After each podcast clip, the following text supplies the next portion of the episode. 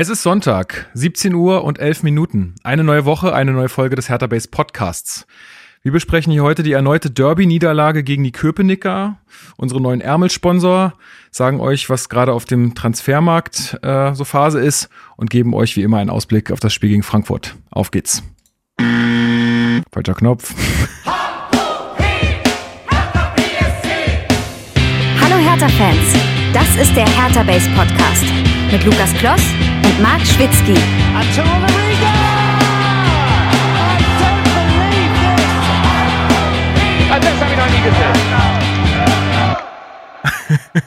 Es geht, es, es, es geht ja einfach gut los hier.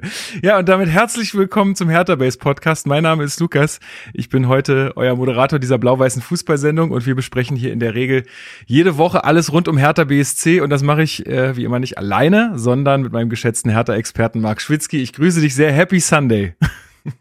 Ja, hi, grüß dich.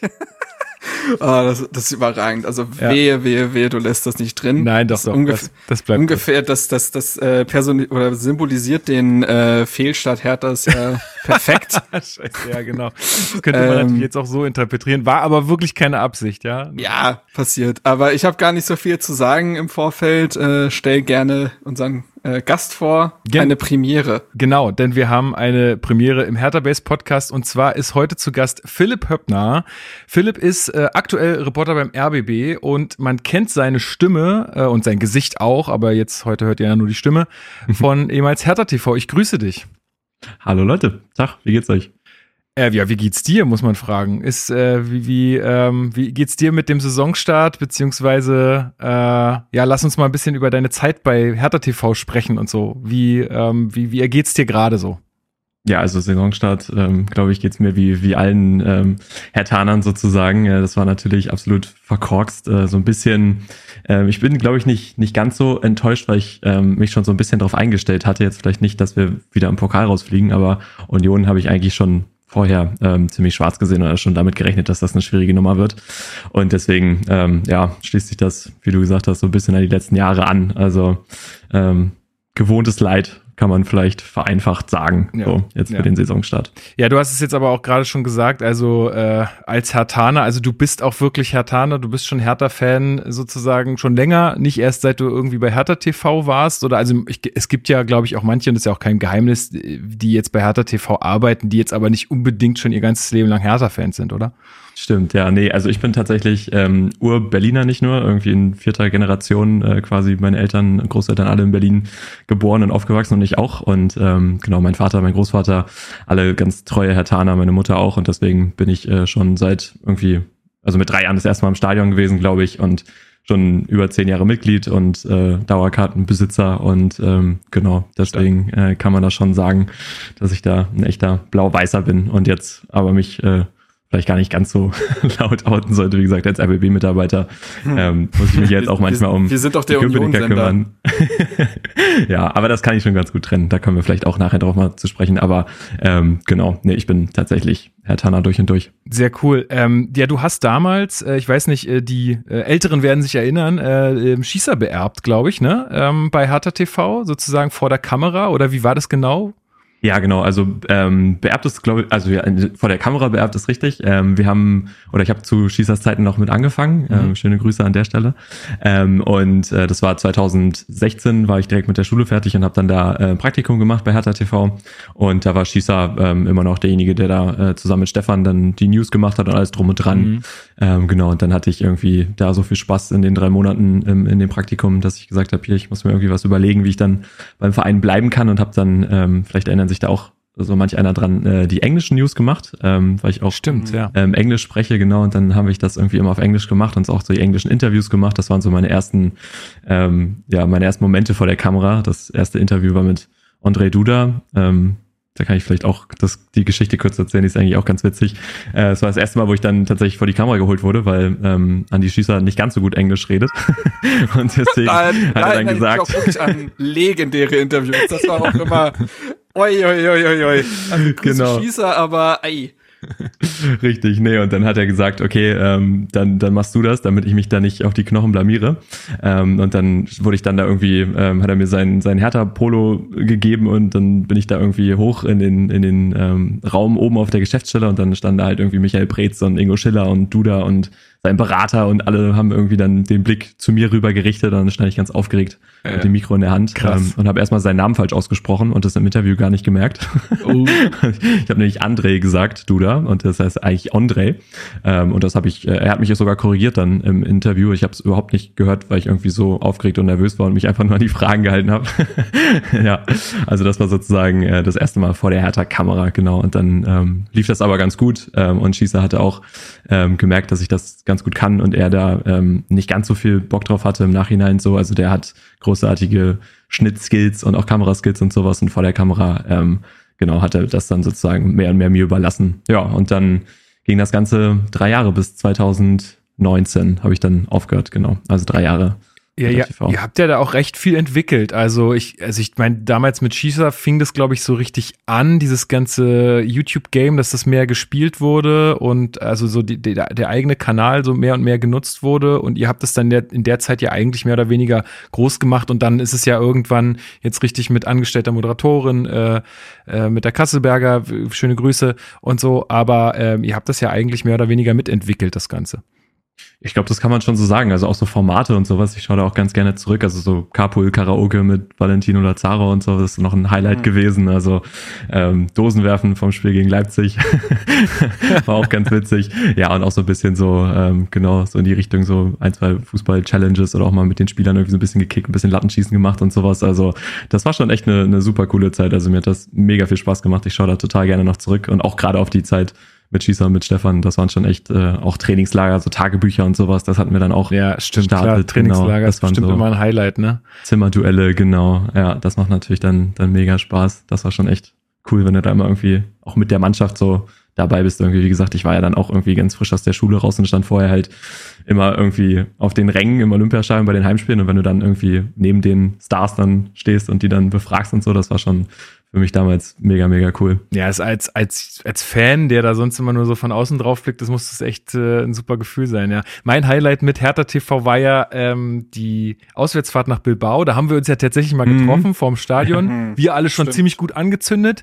Und äh, dann habe ich, äh, haben wir noch so ein Foto zusammen gemacht und so mit, äh, mit Andreas damals noch. Das war. Äh, Ganz kurz, hast du da nicht versucht, dass, also, weil du warst wirklich, also ich hatte Sorge, dass du dieses Spiel erlebst. Und Hä, Moment hast, mal. Ich war, tot, ich war noch total. Moment, ja. Du hast, also du hast ja wirklich gar keine Gefahren mehr einschätzen können, als zu dem äh, Bilba, Bilbao, Bilbanesischen, wir haben schon damals gerätselt, wie das heißt, ähm, dem äh, auf jeden Fall dem spanischen Polizisten die Kamera in die Hand drücken wolltest und er vo in Vollmontur. Der hatte sogar ein Maschinengewehr oder so. Ja, ich. und du, uh, can you take a picture? der war jetzt nicht so begeistert. Das hat dann irgendwer anders gemacht. Ja, das stimmt. Aber ey, ich habe, also ich sehe ja erstmal in den Menschen was Gutes so und das habe ich, glaube ich, da ziemlich bewiesen, dass mich selbst so eine Montur nicht abschreckt. Naja, aber das war auf jeden Fall so mein Highlight mit euch. Also ich, was war denn dein Highlight mit Hertha TV damals? Also worauf oder was ist denn so eine Story, die du, also jetzt mal neben der mit André Duda, äh, immer und immer wieder erzählen kannst?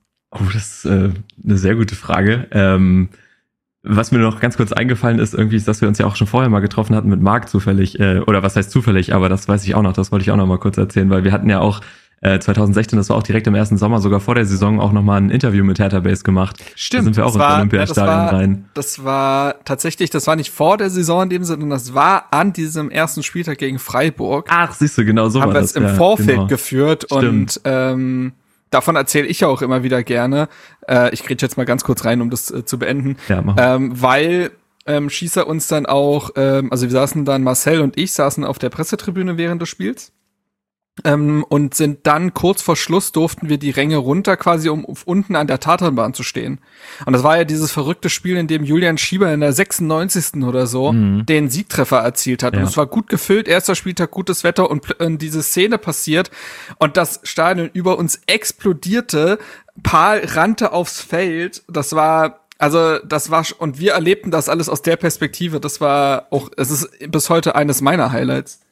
Auf jeden Fall. Ich kann mich da ganz gut anschließen, ähm, weil wir hatten auch zu der Zeit immer noch die ähm, Stimmung nach dem Spiel gemacht. Und das heißt, da, ähm, also da durften wir auch noch die Interviews machen und sowas in der Mixzone nachher mit Hertha TV und sowas. Das war natürlich auch immer grandios.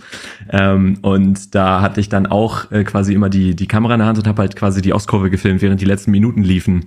Und dann, ähm, wie gesagt, 97. Minute Julian Schieber und ich natürlich auch mit der Kamera rüber zur Eckfahne und stand halt zwei Meter neben der Jubeltraube, die sich dann auf Schieber äh, da aufbildete sozusagen. Und äh, ja, das war auch großartig. Ansonsten so 2 zu 0 gegen Bayern habe ich auch noch eine gute Erinnerung. Oh, ja. Das war so das, das Freitagabendspiel, glaube ich, wenn ja, mich nicht genau. alles täuscht. Ja, und da genau. habe ich dann auch angefangen zu kommentieren für Hertha ähm, FM damals noch, jetzt ja on air. Mhm. Und äh, solche Geschichten, das sind halt einfach so die, die, die sportlichen Highlights gewesen, wo man dann irgendwie einfach so mittendrin ist und diese ganze Atmosphäre aufsaugt. Also ich glaube, die Spiele waren schon eigentlich immer so das Coolste. Europa League war auch super cool. Also diese ganzen, wir haben ja auch diese Stadion-Touren und City-Touren gemacht und Mhm. sowas, äh, Schießer und ich, das hat auch immer mega Spaß gemacht.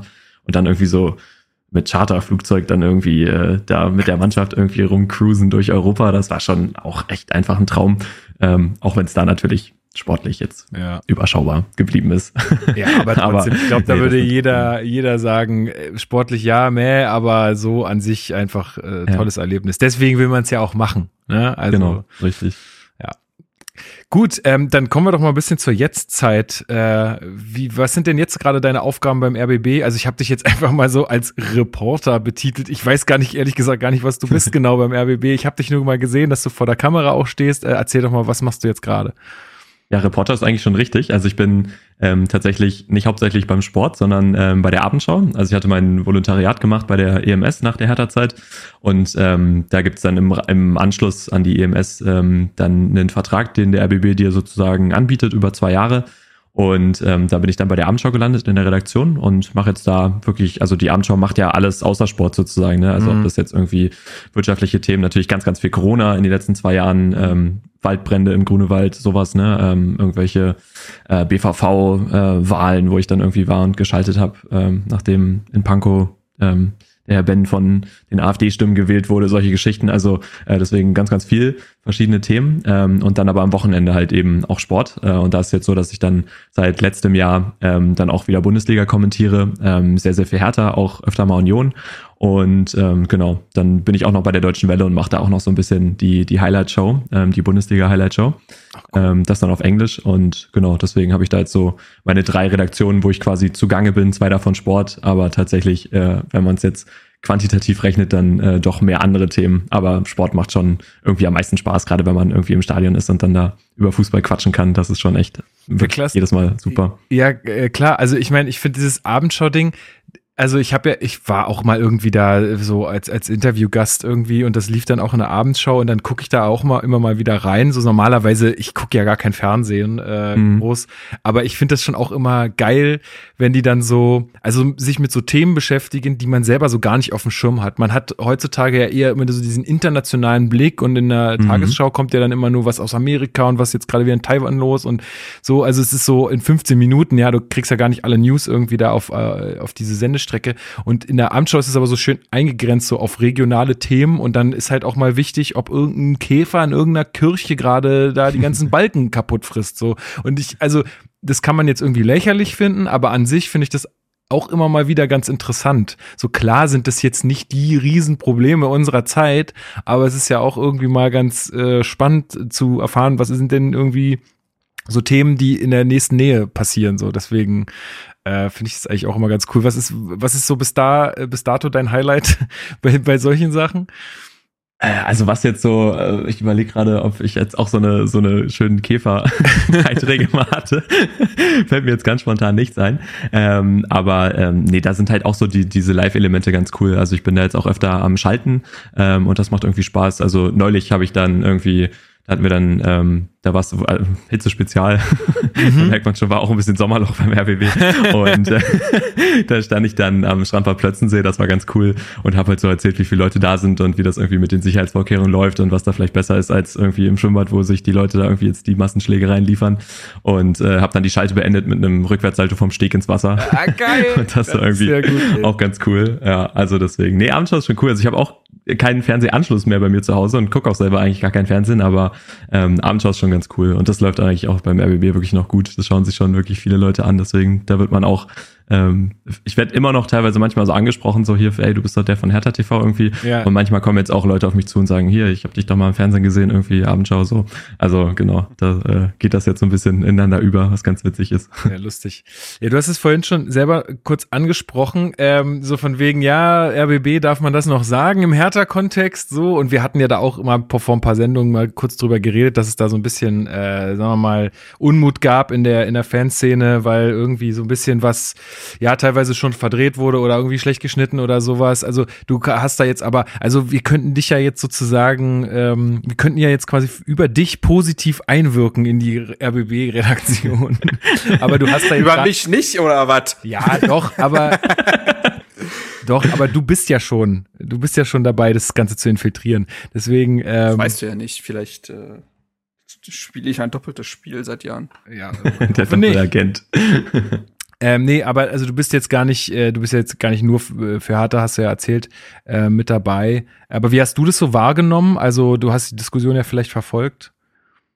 Ja, also ich werde ähm, tatsächlich auch immer wieder von, von Hertha-Fans angesprochen, wenn, wenn ich mit denen ins Gespräch komme oder irgendwie sowas und dann halt ich erzähle, dass ich da beim RBB arbeite, dann ähm, heißt es halt ganz oft immer noch ähm, so von wegen, oh ja, RBB ist dann ja total die Union-Freunde und alles immer positiv, was Union angeht und Hertha irgendwie immer schlecht geredet und sowas. Ähm, und also ja, ich, wie gesagt, ich möchte jetzt da nicht irgendwie zu viel sagen, aber ähm, ich glaube, man kann schon den Eindruck gewinnen, dass es tatsächlich ein bisschen so ist, dass da viele Leute auch sitzen, die ähm, auch Union Sympathie haben ähm, und wie du auch schon gesagt hast, ne, dass halt natürlich ähm, ähnlich wie bei, bei Hertha TV äh, auch beim RBB viele Leute arbeiten, die jetzt vielleicht nicht unbedingt aus Berlin kommen und dann halt, ähm, ja, es vielleicht einfacher fällt, jetzt gerade auch in den letzten Jahren irgendwie Union ein bisschen sympathischer zu finden als als Hertha, ähm, die sich ja an allen Ecken und Enden blamieren und irgendwie ja nicht so wirklich äh, Sympathiepunkte erwecken bei vielen Leuten. Und ähm, deswegen ist das halt so, da gibt's äh, ein paar Altaner und da gibt's einige Unioner und ähm, aber natürlich ist immer der Anspruch halt, dass man das irgendwie neutral macht und es gibt ja auch immer Meinungsstücke, die man irgendwie schreibt, äh, wo man dann wirklich mal seine Meinung kundtun kann. Aber ansonsten geht's ja bei öffentlich-rechtlichen jetzt mal ganz einfach gesagt, ne, wirklich um die, um die Infos, die man den, den Lesern, den Zuschauern, den Zuhörern bereitstellt und dann können die sich da ja selber ihr Bild draus bilden. Und ja, ich glaube, Hertha hat sich da selber einfach keine Gefallen getan in den letzten Jahren, äh, um irgendwie so ein Bild zu erwecken, dass die jetzt nicht so der der Superverein sind. Nee, das ist richtig. Und ich ja. glaube, wir haben ja jetzt, also wir haben ja jetzt auch schon die Diskussion häufig geführt. Ich glaube, das ist auch angekommen in der Redaktion hoffentlich. Ja. Also ich bin jetzt auch mal gespannt, wie sich das entwickelt. Äh, klar hat der Hertha auch seinen Gro äh, Großteil zu beigetragen. Ich glaube, da sind dann vielleicht auch handwerklich ein paar Fehler gemacht worden, aber gut, ja, das, ey, das passiert. Ähm, ja, gucken wir mal jetzt positiv in die Zukunft und du hältst da die Fahne hoch. Das ist doch auch. Genau. Nee, nee, also das, genau, würde ich jetzt auch gar nicht verneinen, dass da sicherlich auch eines oder anderes da nicht so unbedingt einwandfrei verlaufen ist. Das stimmt. Schauen wir mal. Ja, genau. Wir gucken mal, wie es äh, wie es jetzt weitergeht. Ähm, Marc, hast du noch irgendeine Frage so jetzt äh, so zu, zu Philips äh, Werdegang und jetzt ist die Vorstellung, glaube ich, dann auch sehr äh, um, umfassend gewesen, oder? Ja, deswegen habe ich tatsächlich auch gar nichts mehr hinzuzufügen. Ich glaube, das ist jetzt soweit klar. Und seinen Fußballfachverstand kann er, äh, Sachverstand kann er dann ja in den nächsten Segmenten dann aufblitzen lassen. So ist es.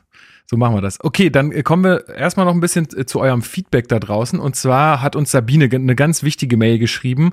Und zwar haben wir bis jetzt immer äh, einen Namen falsch ausgesprochen von äh, unserem Neuzugang im zentralen Mittelfeld, nämlich Schunjic.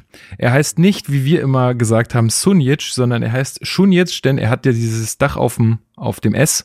Und das ist äh, wohl in diesem, in diesem Fall dann ein Sch und deswegen heißt es Schunic. Das hat, glaube ich, der Kommentator jetzt auch äh, bei, beim Spiel gegen Union ja. äh, sehr gut richtig gemacht. Dafür hat er äh, Kanga die ganze Zeit Konga genannt. Äh, was das habe ich mich auch die ganze Zeit gefragt. Ich dir dachte, ey, du hast Aussprache? doch, du hast doch ein, nee, ich glaube nicht. Ich glaube, dass der das einfach, also sorry, aber das steht da hinten drauf.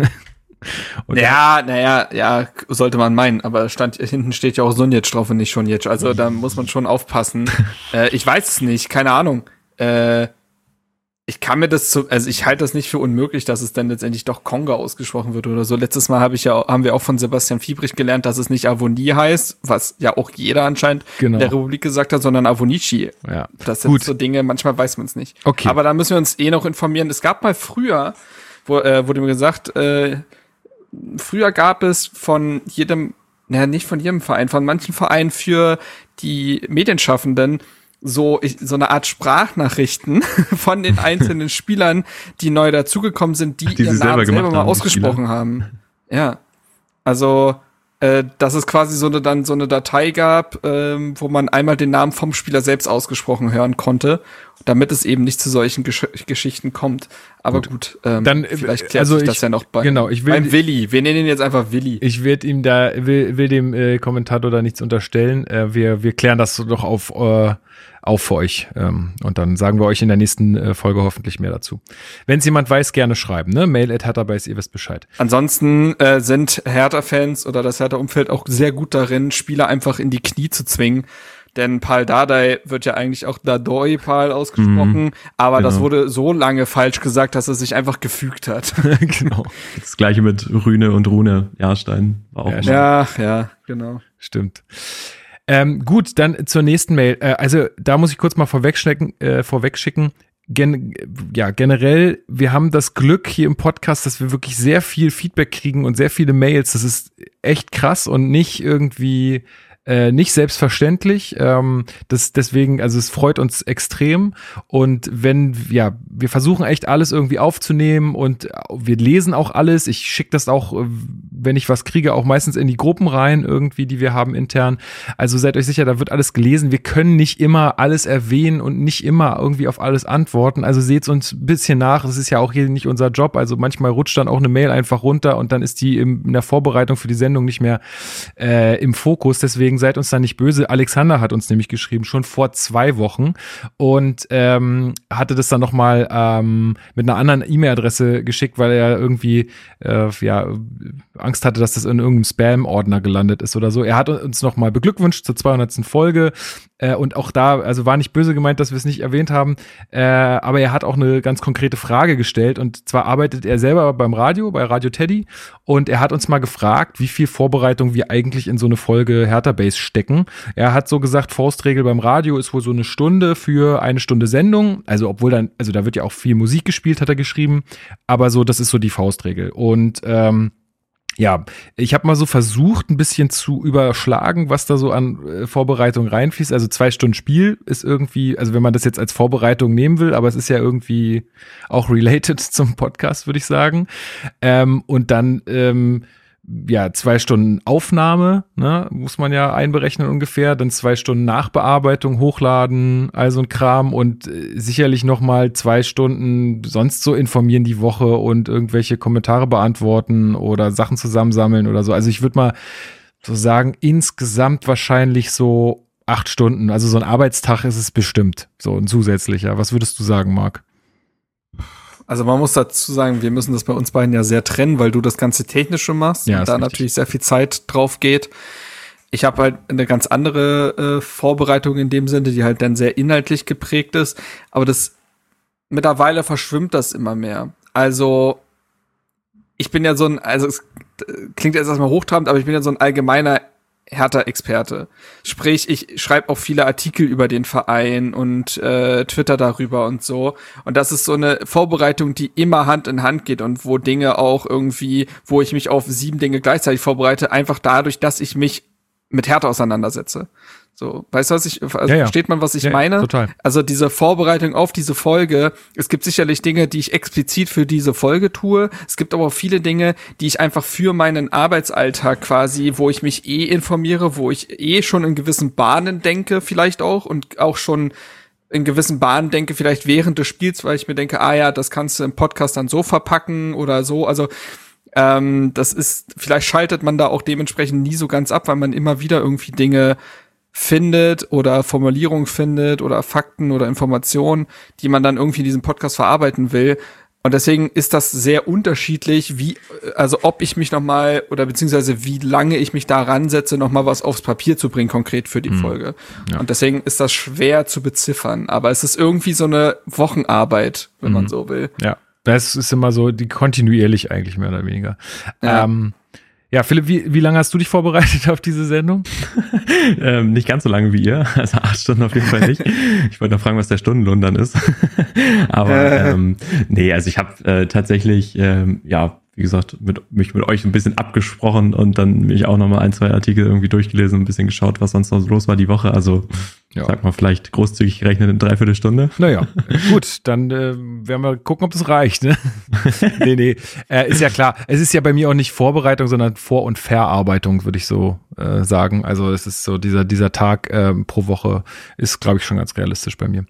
Aber ich hoffe, die Frage ist damit ähm, zur Genüge beantwortet.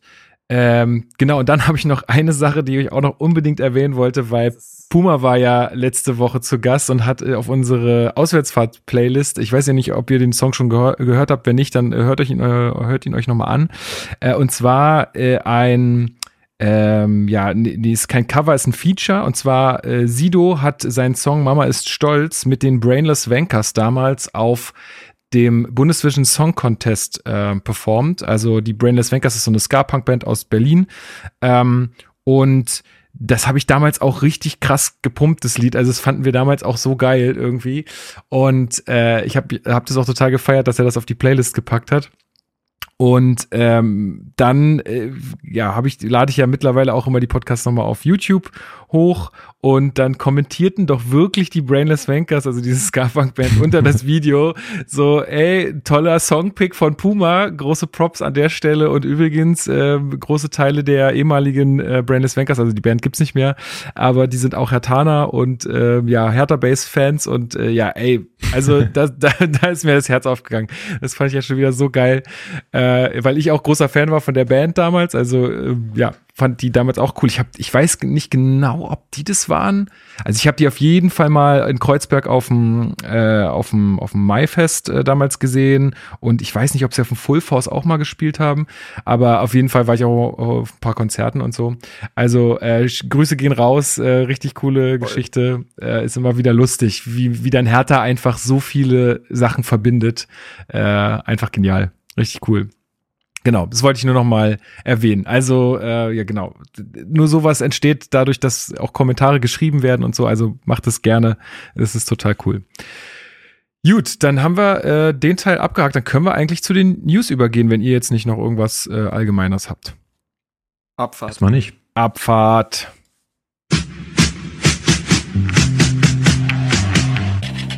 Hertha News. So, herzlich willkommen zu den Hertha News.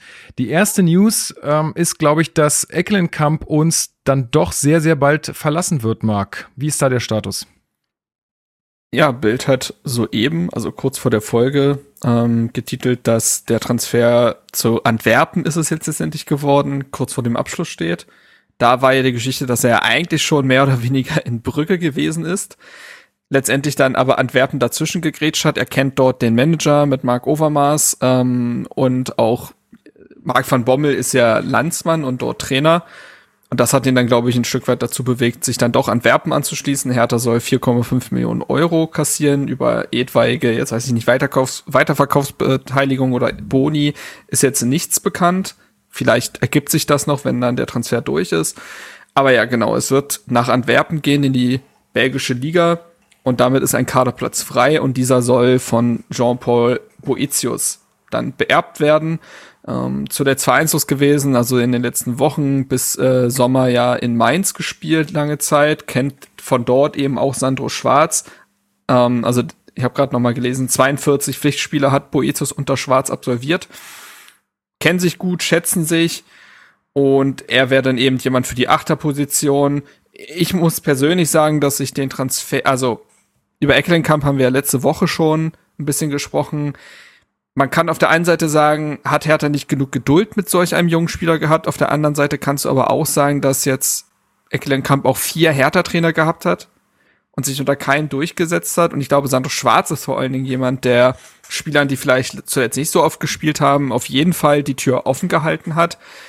Und Eckelenkamp vielleicht dann aber schon nach einem durchaus schwierigen Jahr mental vielleicht schon gar nicht mehr so richtig in Berlin gewesen ist, vielleicht auch nie richtig angekommen ist und für sich gesagt hat, boah, ob's, also die Bundesliga ist vielleicht jetzt ein Schritt zu schnell gewesen, vielleicht doch noch mal zu einem Verein in eine etwas schwächere Liga, wo ich Stammspieler sein kann, das kann ich mir gut vorstellen. Und Freddy Bobic wiederum wird gesagt haben, okay, wir erzielen hier mit einem Spieler, der bei Leibig kein Stammspieler gewesen ist, nach nur einem Jahr dann doch wieder ein Transferplus. Er hat bislang auch immer Lösungen für Spieler gefunden, die den Verein verlassen wollten, um dahingehend jetzt nicht irgendwie unzufriedene Spieler im Kader zu behalten. Und dann muss man das so akzeptieren, auch wenn das bei all dem Talent natürlich das, also bei all dem Talent, das Ecklenkamp besitzt, zweifelsohne natürlich bitter ist. Aber ich glaube, du kriegst mit Boetius jemanden, der auf Anhieb Hertha besser weiterhelfen kann, der mit seinen 28 Jahren deutlich gefestigter ist, der von Sandro Schwarz sehr gefest oder sehr geschätzt wird und ich glaube, dass Boetius auf Anhieb Stammspieler werden kann und der Mannschaft eine gewisse Form von Struktur geben kann, der ihr vielleicht in den letzten beiden Spielen gefehlt hat und deswegen achte ich das dann doch im Gesamtpaket als positiv.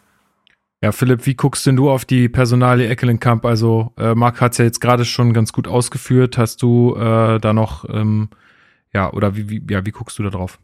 Ja, ich wollte gerade sagen, ich würde das eigentlich genauso unterschreiben, wie Marc das gerade ausgeführt hat.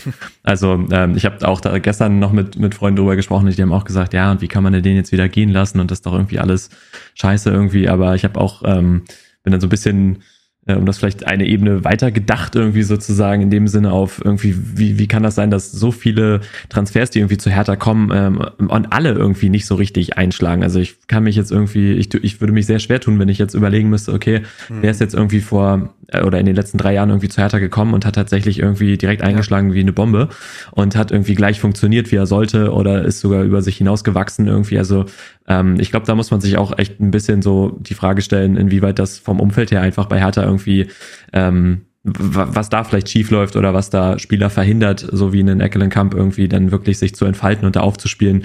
Aber ich gehe trotzdem voll mit Marc mit. Ich glaube, das ist die goldrichtige Entscheidung, wenn man da sogar noch einen Plus rausziehen kann. Er hat ja auch nicht viel gespielt, nicht wirklich gezeigt, was er kann. Ähm, dann ist das auf jeden Fall äh, finanziell ein super Move. Und ähm, genau, ich glaube auch Boetius ist wirklich kein schlechter Spieler, hat ja auch super viel Bundesliga-Erfahrung. Ähm, fand ich bei Mainz auch immer schon stark. Also ähm, deswegen gehe ich da voll mit, dass das auf jeden Fall ähm, für eine Mannschaft, die äh, echt an Stabilität äh, oder nach Stabilität dürstet, ähm, glaube ich, echt eine gute Entscheidung. Ähm, und ja, sicherlich mehr Hilfe als der Jürgen das hätte sein können, die Saison wahrscheinlich. Ja, für mich ist da auch der größte Pluspunkt einfach dieser Bundesliga-Erfahrung, denn daran scheitert es ja häufig so in den ersten Jahren bei, oder also in dem, im ersten Jahr bei Neuzugängen, die jetzt aus dem Ausland mhm. kommen, dass man sich erstmal akklimatisieren muss. Und so, so jemand wie Boetius müsste das dann ja voraussichtlich nicht tun, zumindest nicht, wenn es jetzt einfach nur um Bundesliga-Fußball geht. Klar muss man sich auch erstmal wieder in so einer Mannschaft etablieren und da reinwachsen, aber das gelingt ja alles schneller, wenn man sportlich weiß, wo man, wo man da hinkommt. Ja, Bei also Boetius, dann, um da ganz mhm. kurz auf den Spieler nochmal kurz einzugehen. Ähm, auf der einen Seite ist das, glaube ich, echt ein guter Typ also sehr positive äh, Erscheinung, der ne, sehr viel lacht, sehr viel positive Energie mitbringt, auch nur danke vielleicht eine gewisse Lockerheit. Ähm, und wie gesagt, jemand, der auch diesen Schwarzfußball total verkörpert. Also Poetius hat immer Bock zu kicken, ähm, ist sehr intelligent in der Art und Weise, wie er auch gegen den Ball arbeitet. Also wenn man sich da die Werte bei FBref, das kann ich eh immer empfehlen, wenn ihr Spieler mal ungefähr eingeschätzt haben wollt. FBref ist eine super Seite, weil die die Spieler aus den europäischen Top-Ligen zusammenfassen in den Werten und dort dann äh, den Prozentsatz angeben, in dem sich diese Spieler bewegen. Beispiel, mhm. Poetius ist für, also für die jeweilige Position. Beispiel für Mittelfeldspieler ist Boetius in den Top 7% bei, Block, äh, bei äh, blockierten Schüssen. So. Mhm, mh, mh. Oder ich, ja. was auch, äh, also ähm, und da kannst du halt auch noch äh, dir den vollständigen Scouting Report anzeigen lassen und dann siehst du halt, dass auf der einen Seite Boetius ein sehr spielintelligenter Spieler ist, der es sehr gut versteht, Bälle an den Mann zu bringen, aber auch eben im letzten Drittel Dinge zu erzeugen. Aber er steht eben auch dafür, dass er diesen schwarzen, äh, schwarzen, sage ich schon, schwarzschen, müsste man ja quasi sagen, aber da breche ich mir die Zunge bei, äh, Pressingfußball äh, steht. Also beim erfolgreichen Pressen, der pro Spiel 7,75 erfolgreiche Pressing-Situationen. Damit passt er, ist er auch in den Top 7% der Mittelfeldspieler in allen europäischen Top-Ligen. So, und das erfolgreich heißt. Dadurch kann man Spieler oder? in seinen Eigenschaften halt besser einschätzen und das zeigt, dass du mit ihm, glaube ich, jemanden bekommst, der auch diese, diesen Fußball lebt und der im Gegensatz zu einem Boateng, so gemein muss man dann sein, auch die läuferischen Qualitäten mitbringt, um dahingehend besser zu funktionieren auf der Position neben Serda. Mhm. Du hattest gerade eine Frage, Philipp?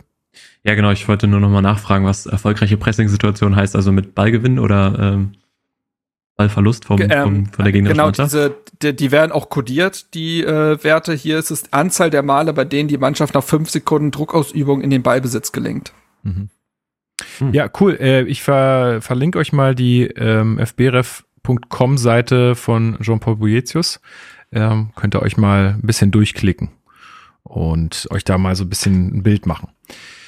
Gut, ähm, ja, dann glaube ich, gucken wir mal, ob wir da äh, Vollzug vermelden können demnächst. Ähm, ansonsten kommen wir es ja in der. So wie wir es kennen, zwei Minuten nachdem die Folge. Genau, also wahrscheinlich morgen.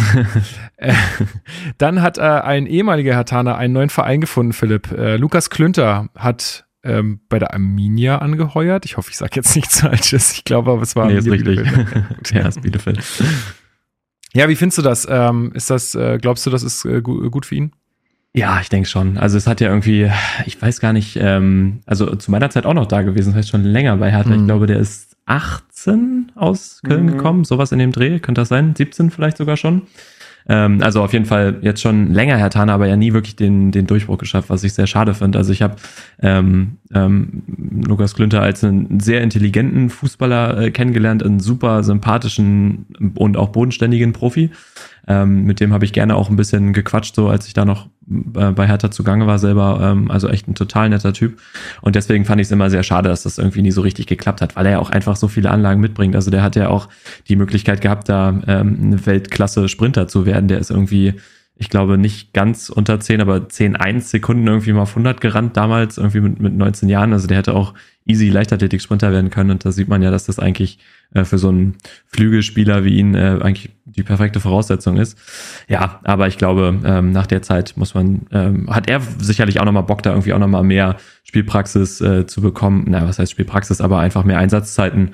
Und deswegen, ähm, genau, finde ich es menschlich auf jeden Fall sehr schade, aber aus sportlicher Sicht den richtigen Move. Ja, äh, Marc, also ich meine, der ist jetzt 26, äh, Lukas ja. Klünter geht jetzt noch, um, noch mal in die zweite Liga zu Arminia Bielefeld, die sind ja jetzt auch erst abgestiegen, also ist vielleicht jetzt auch gar kein, äh, gar kein so schlechter Schritt auch sportlich für ihn, oder? Ja, ich glaube, dass also Philipp hat ja gerade schon die Anlagen von Lukas Klünter angesprochen. Athletisch muss man ja ganz klar sagen, ist das herausragend. Auf der anderen Seite ist ihm das Fußballerische ja schon abgegangen. Also spielerisch hat's in meinen Augen, das mag ein hartes Urteil sein, aber die Einsatzzeiten sowohl bei Köln als auch bei Hertha haben es ja dann gezeigt, ist es in der ersten Liga wird sehr, sehr eng für ihn. Ähm, ich glaube, seine beste Phase hatte er bei Hertha, als er den dritten Innenverteidiger gegeben hat, in der Zeit, als Paul Dardai mhm. die Mannschaft nochmal gerettet hat. Da gab's ja diese Innenverteidigung aus Martin Dardai, der war für das Spielerische zuständig. Äh, dann gab es Niklas Stark, der war so der für das Grobe und Lukas Klünter war der, der quasi jeden Spieler ablaufen konnte, weil er einfach schneller ist als jeder andere Stürmer. Mhm. Das war eine sehr, ich sag mal, eine sehr einfache Aufgabenstellung, die er dann aber auch perfekt umgesetzt hat. Und ich glaube, dass in Bielefeld auch Dreierkette gespielt wird. Vielleicht erleben ihn also auch wieder als äußeren Innenverteidiger. Das kann ja auch durchaus äh, sein. Ich würde es ihm gönnen. Du hast es gerade schon gesagt, glaube ein super Typ. Ähm, wir haben ihn dann ja später auch noch als Künstler kennengelernt. Mhm. Er hat dann ja. äh, diese elf Freunde Story auch von Luis Richter. Grüße an der Stelle. Ähm, hat man ja noch mitbekommen, dass er in Corona-Zeiten angefangen hat zu malen. Also ich glaube auch jemand, der einfach nicht nur Fußballer ist, sondern da vielleicht auch ein bisschen über den Tellerrand hinausschaut. Und Bielefeld ist an sich ein sympathischer Verein. Ich kann man ihm, glaube ich, nur alles Gute wünschen ist auch schön, dass er jetzt dann doch noch ja relativ, relativ zur Saisonstart einen Verein gefunden hat. Das hat dann, ist für vereinslose Spieler, glaube ich, auch immer bitter, wenn die Perspektive erst noch nicht so gegeben ist und man noch nicht so weiß, wo lande ich. Ich glaube, dann trifft man es mit einem Bundesliga-Absteiger gar nicht so schlecht.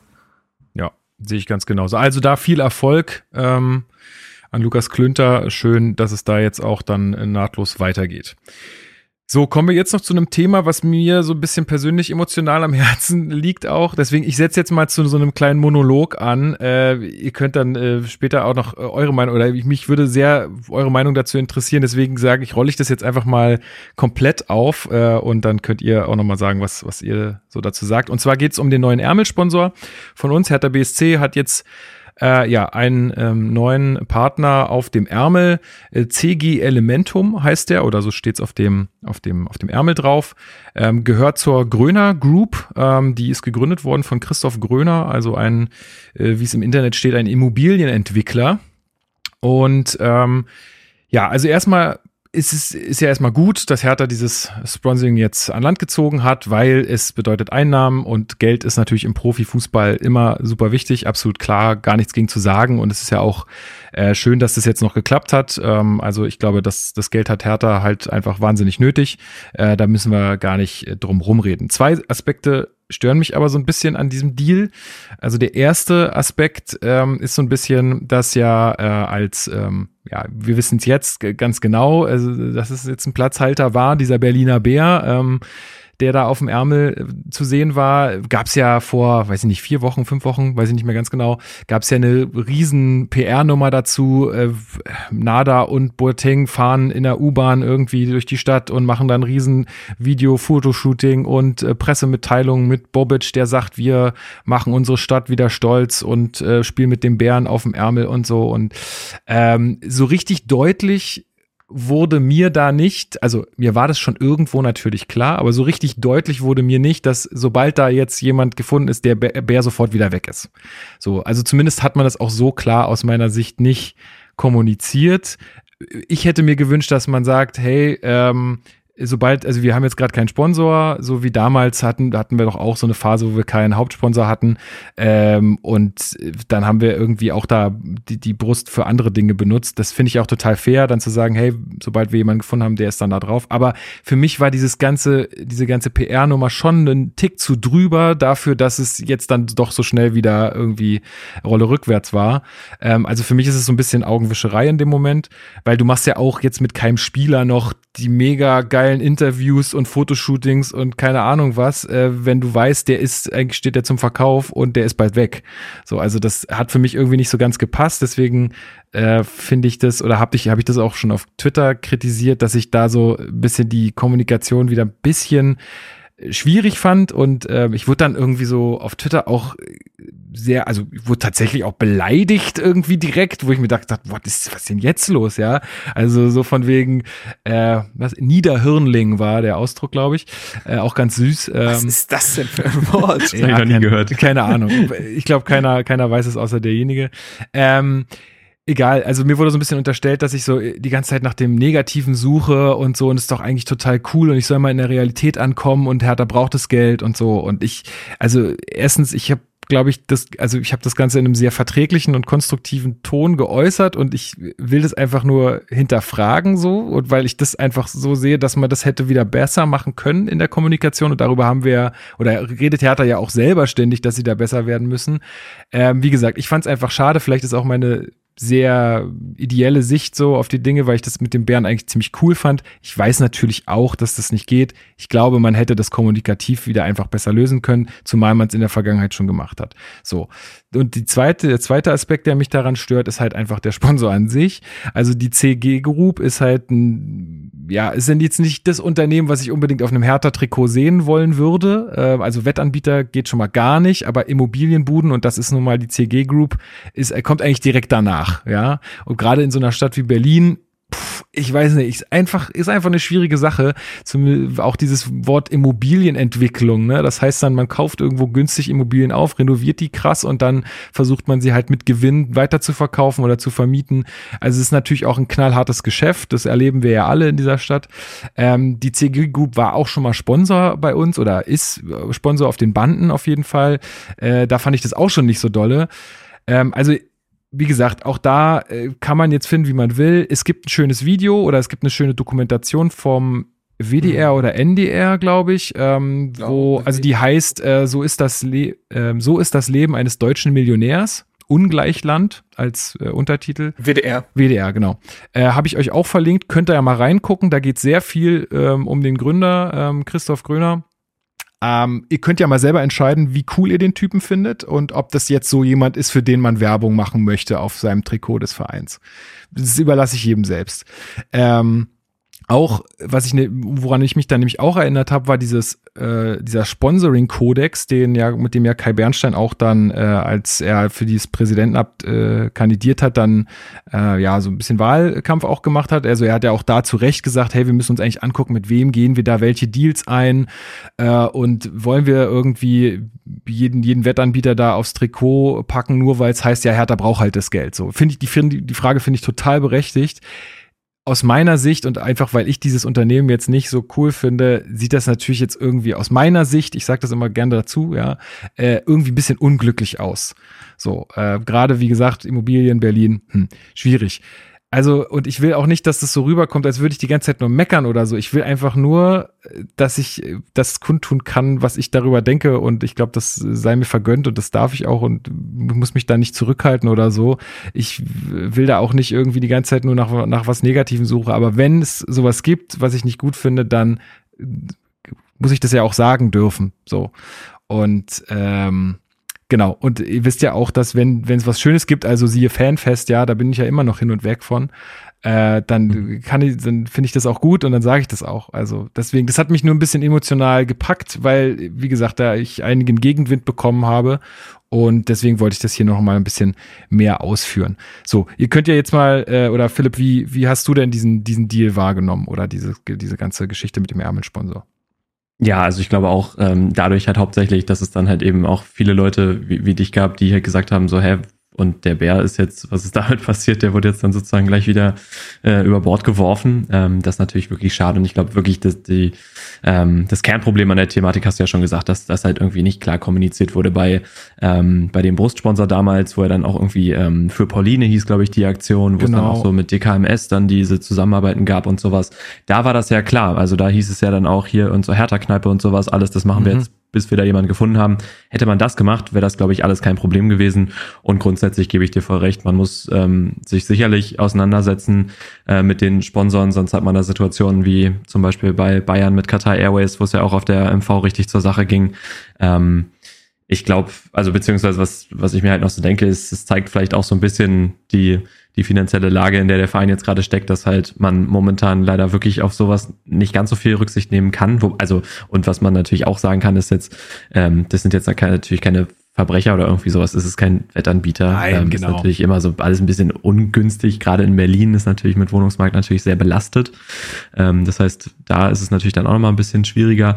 Aber ähm, ja, ich fürchte, das ist so ein bisschen die, die bittere Realität von heute, dass man halt eben echt gucken muss, okay, wer zahlt die meisten Moneten und ähm, mit dem muss man sich dann vielleicht irgendwie anfreunden oder auf einen grünen Zweig kommen, um dann halt eben ja, sich den, den nächsten neuen Spieler leisten zu können, das Gehalt von Boetius oder ähm, zum Beispiel sowas. Ne? Ja, ich habe mich ja davon auch schon echt äh, also verabschiedet, ne? So ausschließlich äh, ausschließlich Sponsorings, die dann irgendwie im Fußball total hoch angesehen sind oder so, oder dass man da jetzt irgendwie äh, immer auf alles achten kann, ist ja eh klar. Ne? Äh, ich wollte, ich, aber trotzdem kann ich ja sagen, Leute, finde ich einfach nicht so cool. So, auf jeden weil Fall, es ist auf klar. dem Trikot meines Vereins, in dem ich auch Mitglied bin, und deswegen kann ich auch sagen, ey, äh, ich hätte mir eher was anderes gewünscht. So, das äh, so genau. Äh, mein, mein, mein letzten, meine letzten Sens dazu. Ähm, Marc, wie, wie hast du es gesehen?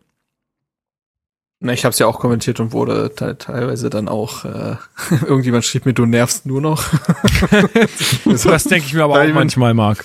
Ja, gut, denke denk ich mir, ja, frag mal meine Freundin. Äh, das, äh, es gibt Menschen, die müssen mich noch länger aushalten.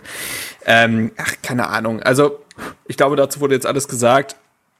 Ähm, beruflich verständlich, kommunikativ unglücklich. Und das war auch einz der einzig, einzige Punkt, den ich genannt habe. Wenn man das so hochtrabend und so pathetisch bewirbt mit Stolz der Stadt und ne, eine Einheit wieder mit Berlin und hm, dann ist das einfach ein unglückliches Bild würde ich jetzt einfach mal behaupten. Irgendwo wurde mir ein Screenshot geschickt, dass Bobic in irgendeinem Statement gesagt haben soll, noch haben wir keinen Ärmelsponsor. Aber das ist in dieser ganzen Kampagne ja wirklich untergegangen, so ehrlich muss man sein. Eben. Und kommunikativ ist eben das, was am Ende ankommt. Und die meisten haben das eben nicht mitbekommen. Und dann ist es unglücklich. Und das darf man benennen.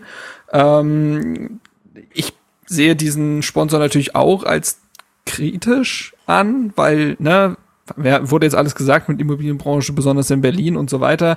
Das Problem da ist natürlich einfach auch, wenn man anfängt, abseits von eben solchen Sachen wie Wettanbietern, die eine Sucht bedienen und so weiter, also da, wo man moralisch ganz klar argumentieren kann, wo fängt man an, moralisch zu werden bei Sponsoren? Mhm, also, ne, das, ähm, keine Ahnung, wenn man jetzt für ein Essensunternehmen wirbt, muss es, also ist es dann nicht okay, wenn das Unternehmen nicht bio ist.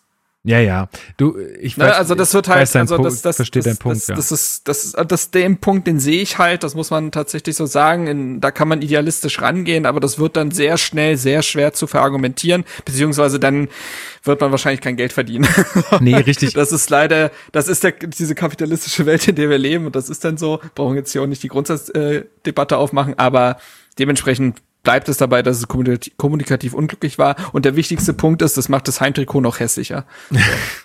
ja, also vor allen Dingen den, den Punkt, den ich nochmal anbringen wollte, ist, irgendwo muss dieses äh, Geld fürs Sponsoring ja auch herkommen. Also diese Unternehmen werden immer irgendwie heftig Gewinne machen wollen, müssen äh, oder es, es schon tun.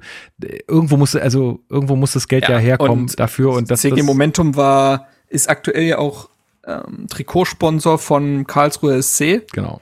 Da gab es auch jetzt so eine ganz komische Geschichte, dass, ähm, wie heißt der nochmal, Gröner? Mhm. Ähm, vorgeschlagen hat öffentlich, dass man ja auch Spieler, äh, Spielerkäufe beim KSC finanzieren könnte, aber dann wolle man auch ein bisschen mehr Mitspracherecht. Das war ja. auch so eine Geschichte, wo mhm. ah, das kennen wir ah, doch. Also wie gesagt, äh, Red Flag. Guckt euch, guckt euch dieses Video ja. mal an, guckt euch die Doku mal an. Ich, wie gesagt, also ich glaube, da, das halt bei mir halt sehr nach. Ich, ich habe die schon vor Jahren mal geguckt. Also die ist schon ein bisschen älter. Ich glaube 2017 ja, oder 18 oder so, oder so genau. Ähm, aber damals hat mich das schon ganz schön krass geflasht und seitdem ist es so für mich dieses Unternehmen so eine Red Flag. Vielleicht bin ich doch deswegen da so äh, ja emotional äh, ein bisschen verhaftet. Aber auch noch mal ganz generell. Also ich finde so, also ich weiß nicht, ich weiß auch nicht jede Hörerin, nicht jeder Hörer hier irgendwie treibt sich die ganze Zeit auf Twitter rum oder so. Aber was ich auch noch mal sagen will, pff, also auch wenn man da meinungsstark ist, und das bin ich ja teilweise auch, und auch du bist äh, meinungsstark, Marc, da äh, in vielen Tweets, nur, also wenn ihr dann mal eine andere Meinung habt und das auch drunter schreibt, dann ist es auch total in Ordnung. Ich kann damit total umgehen und auch wenn mir jemand schreibt, hey, du sehe ich total anders, ich weiß nicht genau, wie du darauf kommst, aber äh, sehe ich so und so, dann finde ich das auch in Ordnung, so, solange man mich nicht beleidigt und nur ein Teddybär als Foto hat oder so. Also das finde ich auch mal richtig schwach, wenn man dann irgendwie nur so, ja, so ein härter Teddy da sitzen kann und dann die Leute durchbeleidigt auf Twitter. Das ist echt wirklich richtig schwach.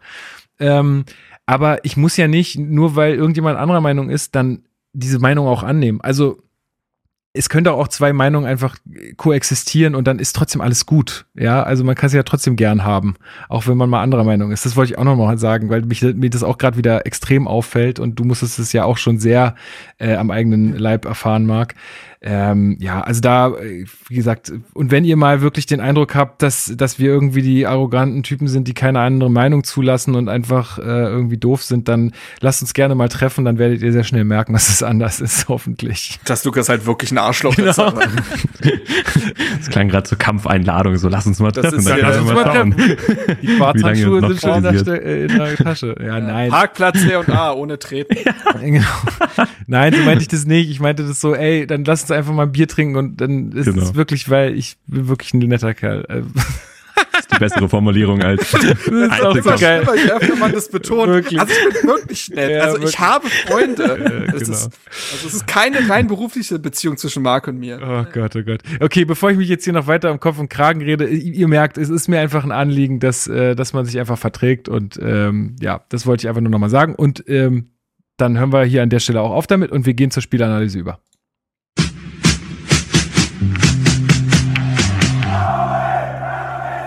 Spielanalyse. Denn bevor wir in die Spielanalyse richtig reinstarten können, gab es ja schon äh, in der Aufstellung zum Spiel gegen Union eine Überraschung. Beziehungsweise im Kader eine Überraschung, Philipp. Äh, ja, Boyata war gar nicht dabei. war nicht dabei. Und das ist natürlich echt, ähm, ja, wenn man sich das anschaut, dass er noch mit der Kapitänsbinde ähm, uns die Klasse gehalten hat, sozusagen, gegen Hamburg, schon echt ein Schlag. Äh, und ja dann jetzt auch nochmal, ähm, ja, der Nachtritt kann man vielleicht schon auch noch ein bisschen sagen von, von Bobic jetzt im Doppelpass, der gesagt hat, dass er uns aktuell sportlich äh, nicht weiterhilft. Ähm, und Sandro Schwarz offensichtlich der gleichen Meinung ist, hat er auch vor dem Spiel nochmal kurz gesagt, dass es äh, jetzt keine persönliche krankheitliche Verletzungs- äh, Entscheidung war. Ähm, ja, überraschend auf jeden Fall, ähm, dass es dann gleich so hart kommt. Also man hätte ihn ja zumindest auf die, auf die Bank setzen können, aber das war schon ein Brett, würde ich mal sagen. Und ein klares Zeichen, ähm, ja, also ich meine, äh, Bobic hat ja dann auch nochmal gesagt, so wenn er jetzt irgendwie megamäßig trainiert und man gar nicht mehr an ihm vorbeikommt, dann gibt's nochmal die Chance, aber das ist ja eigentlich mehr so, ähm, ja, dahingesagt, glaube ich. Also eigentlich ist das ja dann schon ein ganz klares Zeichen, da ist die Tür und viel Glück beim, beim nächsten Verein. Oder ja, ich da auf Sefolk verweisen würde, der ja auch schon quasi weg war und jetzt dann doch in den zweimal in Kader gekommen ist und gegen Braunschweig ja sogar kurz eingesetzt wurde, weil er ja so ein überragendes Trainingslager hingelegt hat. Das hat ja Bobic wiederum Stimmt, ja. öffentlich sehr honoriert, dass ja. sich da jemand so zeigt, obwohl die Perspektive vielleicht eine schwierige gewesen ist. Aber ja, ähm, ich würde da mitgehen, klarer Schlag. Es zeigt natürlich, dass Sandro Schwarz durchgreift. Ne? Und er hat es ja nicht, und das finde ich auch ganz wichtig, er hat es ja nicht einzig mit dem schwachen Spiel gegen Braunschweig mhm. ähm, verargumentiert, sondern hat auf der Pressekonferenz das nochmal weiter ausgeführt und gesagt, es hing mit der Trainingsleistung zusammen. Mhm. Also was war die Antwort auf dieses schwache Spiel? Dann hat sich offensichtlich ein Kämpf, der ja ebenso schwach gegen Braunschweig gewesen ist, in der Trainingswoche bewiesen oder ne, auf sich aufmerksam gemacht, eine Reaktion gezeigt und Boyata eben nicht. Und dann ist es, finde ich, als neuer Trainer eigentlich gut dahingehend schon eine Duftmarke zu setzen, wie sowas bewertet wird. So, und wenn dann Linus Gechter, der ja quasi dann auch als rechter Innenverteidiger eingeplant ist, eine deutlich bessere Trainingswoche hingelegt hat, naja, warum sollte dann Gechter aus dem Kader rücken? Ja. Wenn ja. Uremovic wieder fit ist und dementsprechend da auf ihn gesetzt wird. Also, und ich glaube schon, dass dieser Wechsel von Boyata auf Uremovic schon der wäre schon passiert, wenn Uremovic nicht knapp zwei Wochen aus, durch muskuläre Probleme gefehlt hätte. Ähm, das war ja ein Problem, deswegen war er ja auch gegen Braunschweig gar nicht dabei. Aber ich glaube schon, ich finde, das hat sich im Trainingslager beziehungsweise in der Gesamtvorbereitung schon eher abgezeichnet, dass Uremovic, glaube ich, öfter auch mal in, öfter in dieser, ich nenne es mal A11 gespielt hat, so dass man schon das Gefühl bekommen konnte, ah, er wird auch immer mal wieder gelobt öffentlich von Boyata ist nicht mehr so viel die Rede, äh, wurde als Kapitän abgelöst. Ja, ne? So, und jetzt muss man tatsächlich schauen, in Boyatas persönlicher Situation, also ich glaube schon, dass er jetzt hinten dran ist. So, ganz deutlich. Und wir reden aber davon jemandem, der im kommenden Winter eine WM spielen will. Ja. Und dafür brauchst du dringend Einsatzzeit. Und dann sind wir gerade an so einem Punkt, glaube ich, auch mit dem Gehalt, was Hertha hat. Man kann sich solch einen Spieler mit dem Gehalt nicht als Innenverteidiger Nummer drei leisten, dass man da schon wahrscheinlich von der Trennung ausgehen kann. So würde ich das bislang deuten. Ja, es mag eine Überreaktion sein, weil es jetzt ein Spiel gewesen ist, aber ich glaube, wie gesagt, nicht, dass Boyata so schnell wieder zurückkommen wird. Und der wird halt dementsprechend gucken, ob er nicht doch nochmal einen Verein findet, wo er halt gesetzt ist. Seine Zeit in Berlin ist sowieso nicht unbelastet. Mhm. Ähm, dementsprechend, ja, er wurde ja schon öfter mit Wechseln in Verbindung gebracht. Das kann ich mir schon noch gut vorstellen. Ja, also Bobic ähm, soll ja auch gesagt haben, ich habe es jetzt nicht selber gesehen, aber ich habe es gelesen, ähm, dass äh, ja Bobic äh, also meint, er hilft uns, also er, Boyata hilft uns jetzt äh, absolut sportlich gerade nicht weiter. So, also ist ja auch eine klare Ansage. Also ist ja, da machst du ja auch keinen Mut mit. So, das, nee, das dachte ich halt auch. Ja. Das ist schon, also es klingt, also die Zeichen jetzt gerade stehen schon vor allen Dingen, weil das Transferfenster noch offen ist, glaube ist schon, also ist nicht auszuschließen, dass äh, auch Boyata uns noch zu, äh, verlässt. Ja. Aber es ist halt ein Fingerzeig auch an die Mannschaft, ne? Das muss man so klar sagen. Wegen Durchgreifen meinst du jetzt? Also, dass ja. wer nicht mitzieht, der, äh, ja, der muss sich umgucken. Weiß, wo es hingeht. ja. Ja, naja, ja, ne? Ey, ich finde das so auch konsequent. Halt. Ich finde das ja auch konsequent. Wir hatten uns ja erst letzte Folge darüber unterhalten, wird jetzt dann in der Innenverteidigung direkt was passieren oder nicht, ähm, wo wir auch gesagt haben, hm, wahrscheinlich eher nicht, um die Spieler auch nicht zu verunsichern. Also ich finde jetzt den Weg, den da Schwarz gewählt hat und das, da merkt man, er ist der Fußballtrainer, nicht wir, ähm, ist äh, wahrscheinlich der richtige, einfach zu gucken, okay, was passiert jetzt unter der Woche, ja, ähm, ja, ja genau. und wieso, wie du das gesagt hattest, Marc. Gut, dann. Aber äh, es gab ja noch andere Auffälligkeiten bezüglich der, des Kaders, sage ich mal. Genau. Welche waren das, Marc? Zum einen ähm, stand Christoph Piontek nicht im Kader, weil jetzt Wilfried Kanga ähm, zum ersten Mal dabei gewesen ist. Und das war ja, es war ja davon auszugehen, beziehungsweise auf der Pressekonferenz hatte das ja schon schwarz angekündigt, dass Kanga ähm, Kader stehen wird, weil er auch im Spielrhythmus ist. Er hatte ja schon äh, für Bern die neue Saison angefangen und da ja auch schon dreifach genetzt und der war halt drin und hat eine gute Woche geliefert. Und Piontek, naja, wissen wir alle, dass die Zeichen da auf Trennung stehen, wann auch immer das passieren wird, aber ähm, dementsprechend war Piontek nicht mehr Teil des Kaders, das war er immerhin ja noch gegen Braunschweig und wer jetzt zum zweiten Mal, beziehungsweise zwei Linksverteidiger sind jetzt in beiden Pflichtspielen bislang nicht im Kader gewesen. Zum einen ist das Björkan und zum anderen ist das, und das ist, glaube ich, gravierender, ist das Mittelstädt. So. Und auch Mittelstädt wird ja medial als einer der absoluten ähm, Verkaufskandidaten gehandelt. Wir haben ja länger darüber gesprochen, Plattenhardt, Kapitän und gesetzt. Vorne links wird er auch keinen Einsatz bekommen. Auf der Achterposition war er zwar ein Experiment, aber wäre jetzt ja auch nicht die erste Wahl. Ist 25, muss gucken. Da wird es, denke ich mal, auch wohl oder übel noch zu einer Trennung kommen. Aber also, wenn jetzt weder Maxi noch Björkan links äh, im Kader sind, wer, wer spielt denn das eigentlich, wenn Plattenhardt äh, mal ausfällt? Also jetzt mal. Ich hätte auf Marathon, Marathon getippt. Wahrscheinlich, ja. Ja. Okay. Der kann auch ein bisschen links spielen. Hatte ja auch, auch geil, der in der letzten Saison links spielen. Ich weiß ehrlich gesagt nicht mehr, welches Spiel das war, aber ähm, das war ein Heimspiel, was wir hatten und ja. da hat er auch linker Verteidiger gespielt. Unter Magath war das. Warte. Kann das sein? Das erste ja, ja, Mal. Ja. Und da hat er aber leider keine gute Figur abgegeben. War das gegen Leipzig? Das war aber auch ein Spiel, ah ja, das war gegen Mainz. 33. Spieltag. Aber das war auch diese 1 zu 2 Niederlage, wo keiner eine gute Figur abgegeben hat. Das ah, ja, ja, doch, richtig. ja, ja. Er hatte da keinen guten Stand gegen Wittmer. Naja. Ja, aber da müsste man doch aber auch auf der Position noch was tun. Also sollte man jetzt irgendwie, ja. also also ich würde halt, ich weiß halt nicht, ob man die Situation von Björkern gerade überbewerten muss. Ich weiß, wir wissen alle nicht gerade, was so da für Hase ist. Er hat auch große Teile der Vorbereitung gar nicht so stark mitmachen können, mhm. weil Nationalspieler und auch, glaube ich, ein paar körperliche Probleme gehabt. Viel individuell trainiert. Vielleicht ist er noch nicht auf dem Stand, auf dem ihn Schwarz haben will, aber du wirst nicht beide Linksverteidiger abgeben, auf gar keinen Fall. Also nee. das, das glaube ich wirklich nicht. Ähm, und dementsprechend, Björkern ist ja jetzt noch nicht so lange da. Ähm, ja, ich denke mal schon, dass wir den noch mal sehen werden, so ist nicht. Ja. Gut, ähm, gibt es sonst noch was zur Aufstellung, was wir noch erwähnen sollten? Ansonsten war es eigentlich die Aufstellung, also bis auf den Wechsel Bujata Uremovic, war es eigentlich die Aufstellung, die wir auch gegen Braunschweig gesehen haben.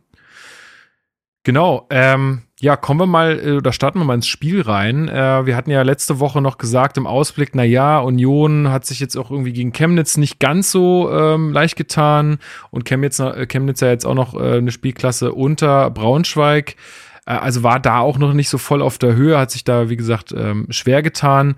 Und wir dachten, na ja, gut, vielleicht erreicht man die jetzt oder tritt jetzt gegen die in einer uneingespielten Phase an, was noch, was wir uns noch so als Chancen ausgerechnet haben. Aber eigentlich war von Beginn an klar, wer da das Heft in der Hand hat, äh, das Heft in der Hand hat. Philipp, oder? Ja, ich habe ähm, nach zwei Minuten und drei gefühlten Großchancen von Union auch direkt gesagt, das wird eine richtig lange Saison. Ähm, weil der, wie gesagt, also direkt äh, innerhalb von zwei Minuten da irgendwie schon richtig in Bedrängnis geraten hinten. Und man hat irgendwie gedacht, dass Hertha noch voll in der Vorbereitung steckt und Union knüpft genau da an, wo sie äh, letztes Jahr aufgehört haben eigentlich. Ähm, also wie gesagt, wenn man jetzt mal den Pokal ein bisschen ausklammert, einfach echt sehr konsequent Fußball gespielt. Äh, das wirkt einfach eingespielt und bei Hertha hat ähm, ja, die, Abwehr hatte ordentlich zu tun und nach vorne ging gar nichts. Also das ist, glaube ich, so die ganz kurze Analyse von mir. Aber es hat wirklich wieder keinen Spaß gemacht zuzugucken. Ähm, keinen Offensivdrang nach vorne, kaum Torchancen. Das war der Expected Goal Wert am Ende vom Spiel, 0,1, glaube ich. Ähm, das spricht ja dann auch meistens immer schon Bände.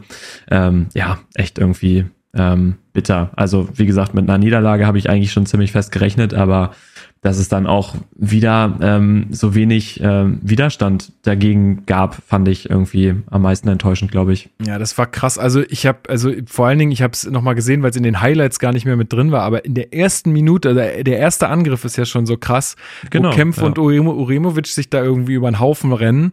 Ich glaube, ja. die beiden waren das. Und dann, äh, ja, Union ist wirklich konsequent äh, spielt. Kedira kommt dann echt mittig sehr, sehr gut zum Abschluss. Der Schuss wird dann Gott sei Dank noch geblockt. Aber ähm, also also genau, und dann ist das Ding ja noch nicht vorbei. Die kriegen den Ball ja noch nicht mal raus dann äh, nach genau, der. Genau, gibt's nochmal Einwurf und dann wird er gleich wieder scharf gemacht und rutscht einmal durch den 16er durch. Also es war ja alles. Ja, also wenn du so ins Derby da reinstartest, Marc, das ist natürlich dann auch schwierig. Ich hatte wirklich wie so ein, ich hatte wirklich ein Déjà-vu, weil es wirklich beileibe nicht das erste Mal ist, dass Hertha so in den Derby geht. Also auch in viele Partien ne, in der letzten Saison, die berühmte Anfangsphase, die Hertha gerne mal verschlafen hat, aber auch in Derby speziell war das immer wieder der Fall und hier genauso. Ich finde, also die Analyse von Schwarz fand ich sehr treffend nach dem Spiel, muss ich sagen. Ähm, und der hat ja auch gesagt, wir haben wir haben nicht die Griffigkeit gehabt, wir waren nicht intensiv auf dem, äh, in unserem Spiel, wir hatten nicht diese Intensität, wir hatten nicht die Ausstrahlung, die es braucht. Union hat von Anfang an deutlich gemacht, dass sie verstanden haben, wie dieses Spiel zu laufen hat. Und Hertha ist an von Minute eins an eigentlich schon an den Basics gescheitert. Man hatte mhm. nicht die Giftigkeit im Zweikampf, man ist als Auswärtsteam, muss man ja so sagen, ähm, weniger gelaufen. Und zwar fünf Kilometer. Hertha hatte die schwächste Laufleistung des Spieltags, wenn man Hoffenheim rausrechnet, die in Unterzahl gespielt haben.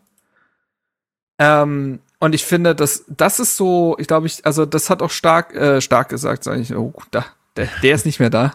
der kann dazu nichts mehr sagen. Ähm, Schwarz hat ja auch gesagt, bevor man über strukturelle Sachen redet, geht's ja um das Grundsätzliche im Spiel. Und daran ist Hertha wirklich von Minute 1 an gescheitert und man hat sofort den Schneid abgekauft bekommen von Union, die auch sehr klug gespielt haben. Also haben gesehen, dass die Achterräume durchaus offen gelassen werden, weil ein Boateng die Läufe teilweise nicht mitmachen kann, die dann ein sehr dynamischer Haberer machen kann. Auch ein Haraguchi ist da ja sehr variabel gewesen, ne? den hast du auch überall gefunden. Mhm. Ähm, und zwar hat Sunic im Sechserraum noch viel wegverteidigt, aber Union wusste auch, über die Außen ist härter zu knacken, vor allen Dingen über die, ja, aus härter Sicht rechte Seite. Denn was hast du dort? Einen verunsicherten Kenny, der durchaus überfordert ist, einen Boateng als der Achter der Seite, der die Läufe nicht mitmacht in die Tiefe und einen Luke Bacchio, der einen eher typischen Luke Bacchio-Tag hatte, wenn man das so bezeichnen möchte, also defensiv nicht mitgemacht hat. Und dann hast du immer wieder mit Haberer, ähm, dann ja Riverson, Ryerson, ich weiß nicht, wie man ihn ausspricht, weil er ist halb Norweger, halb US-Amerikaner, Philipp, vielleicht Suchst du mehr. Rührson, kommentierst du ja manchmal. Ja. Okay. genau, Rührson, ähm, hatte ich jetzt gesagt. Rührson und ähm, dann ja auch Becker, der immer auf die Seite kommt. Die haben immer wieder die linke Seite von denen aus überladen.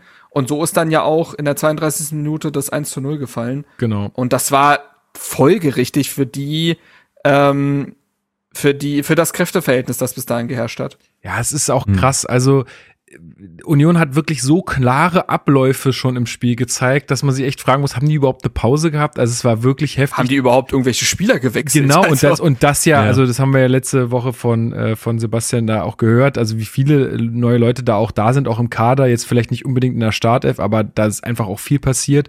Und dann zündet einfach auch der Sibachö direkt äh, so, und du hast gerade schon gesagt, ne, ach so, 27. Äh, Minute ist dann auch schon mal ein guter Schuss von äh, ähm, Riasson, der der, der, der dankbar der ist für, sein. für Christensen so, aber ja, was, was wolltest du sagen, Philipp? Nee, der muss eigentlich auch schon drin sein, meinte ich. Also, ja, genau. Es ähm, war einfach gut gehalten, konnte schön fliegen, Christensen.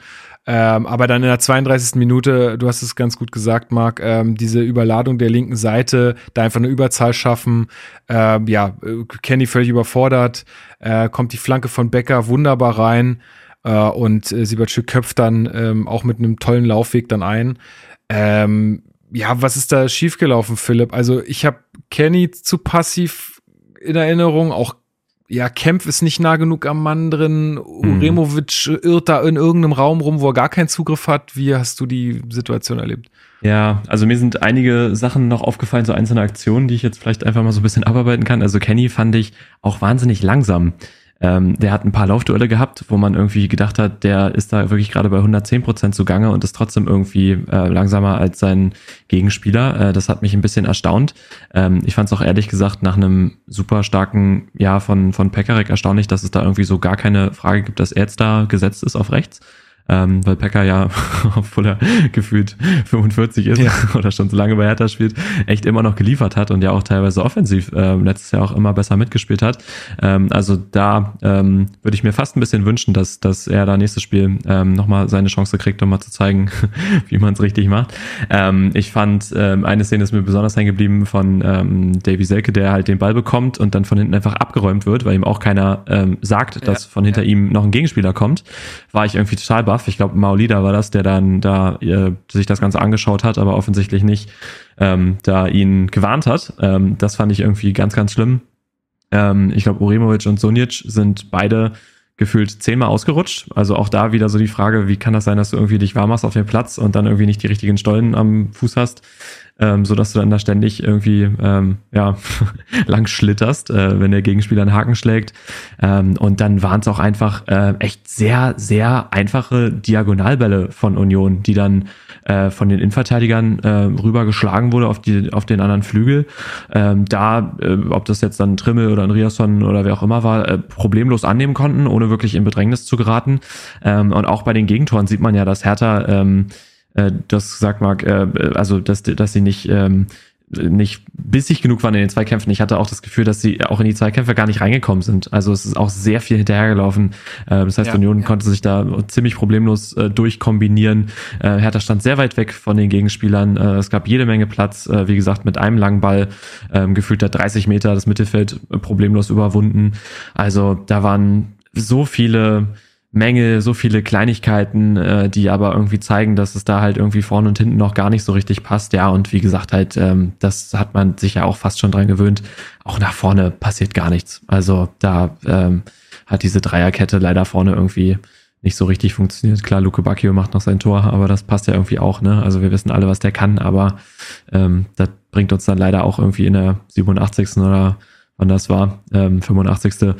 Äh, gar nichts mehr Selke verhungert ein bisschen vorne, ähm, hat das noch ganz geschickt gemacht, irgendwie, als er da den Freischuss rausgeholt hat. Also war da auch bemüht, da zumindest auch so ein bisschen Fouls zu schinden, sage ich mal, um dann da Szenen zu kreieren.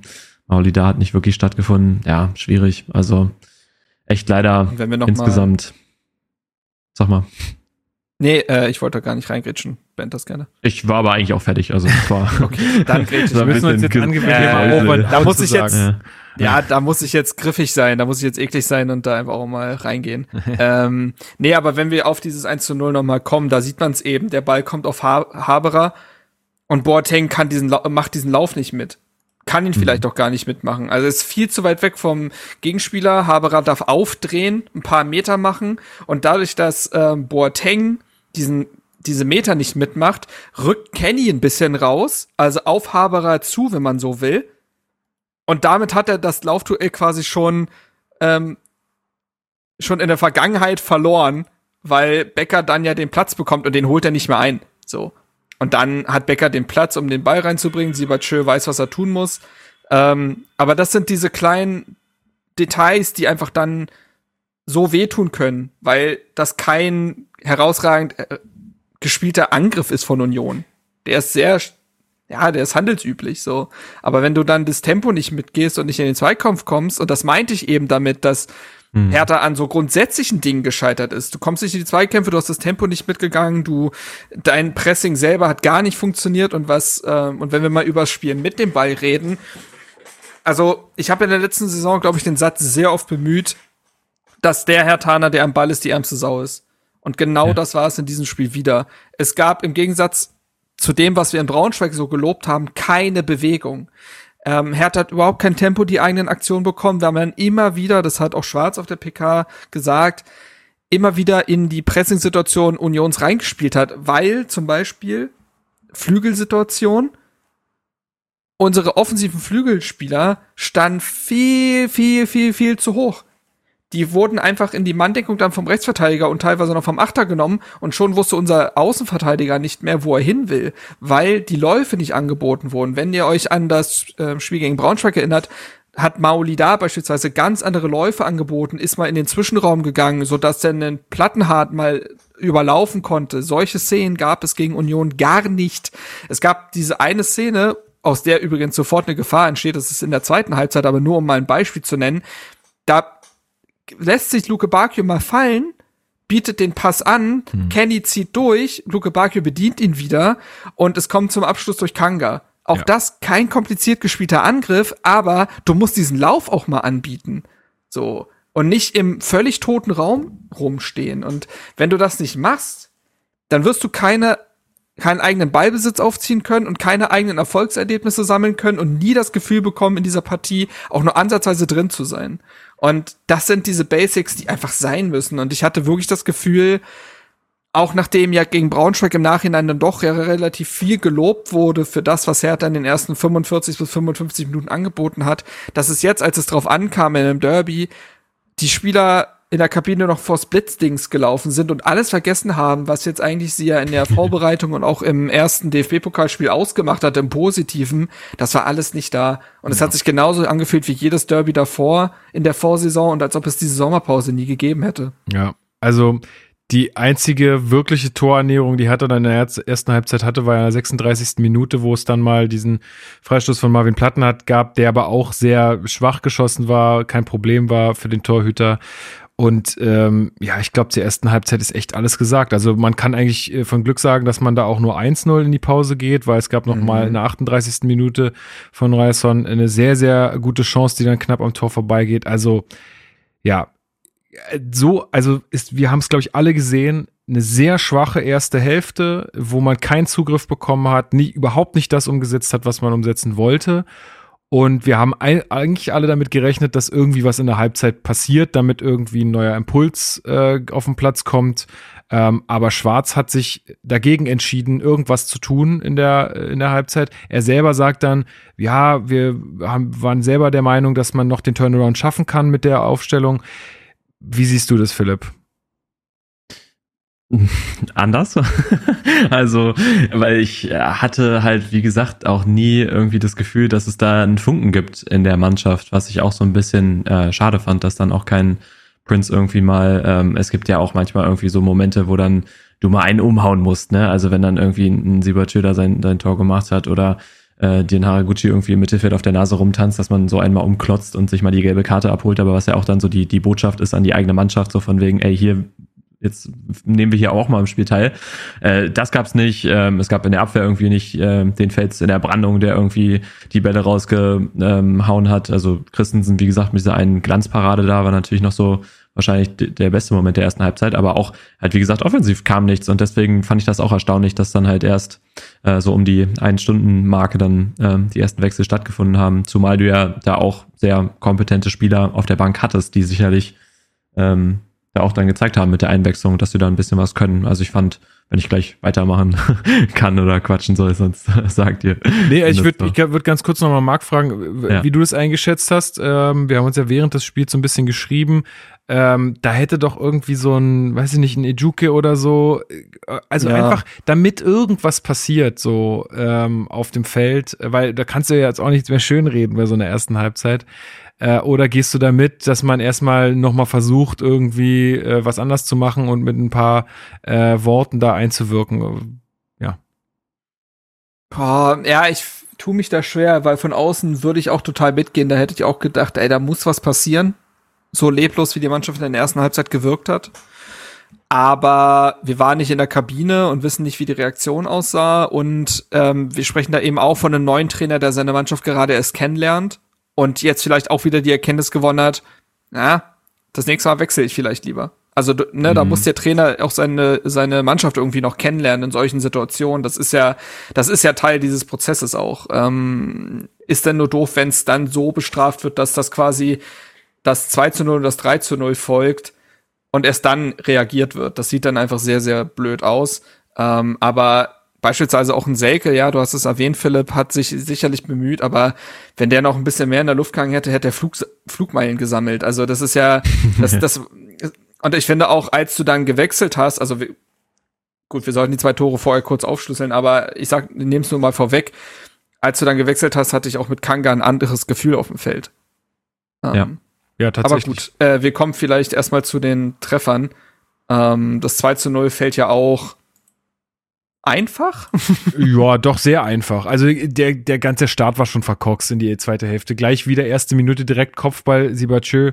Also da, das mhm. ging schon wieder genauso los wie die erste Hälfte. Und ja, genau, in der 50. Minute ist es dann äh, Becker, der ja eigentlich, ja, eine Einzelleistung würde ich es jetzt nicht nennen, aber der das dann schon gut macht, ähm, da vom Tor. Äh, Kempf hätte eigentlich auch noch, wenn er einen Ticken schneller gewesen wäre, den Ball von der Linie kratzen können vielleicht. Das dachte ich mir auch, ja. Ähm, aber gut, ja, da ist dann vielleicht auch manchmal Glück, gerade wie der Fuß dann irgendwie ähm, steht und der Ball vielleicht noch mal hüpft, aber ja. Ähm, aber auch da, wo, wo, also wo ist Boateng unterwegs? Also, wenn man sich da mal Standbild anguckt, der ist in einem Raum, wo ich mir denke, da passiert gar nichts, Prince.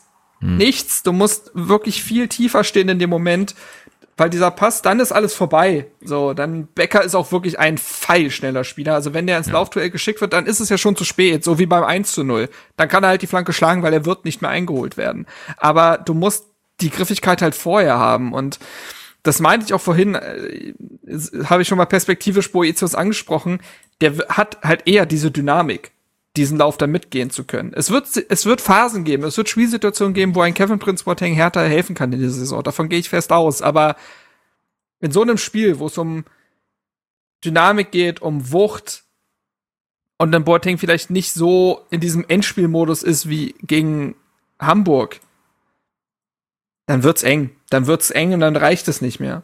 Ja. Und dann passieren die Spieler und das und deswegen war es mir auch ein bisschen zu billig im Nachhinein, dass ich in dem Spiel wieder viele auf Kempf eingeschossen haben, weil ich mir so gedacht habe, ja, gegen Braunschweig hattest du zum Beispiel diese Szene, wo er den Stürmer dann doch nicht umcheckt und das dann zum Tor kommt, also Szenen, die, die du fest, an ihm festmachen kannst, konkret, aber hier in dem Spiel hat die ganze Mannschaft im Verteidigen so viel vermissen lassen, dass die Innenverteidiger auch meistens dann nur noch die armen Schweine sind, die es dann in letzter Instanz irgendwie abbekommen.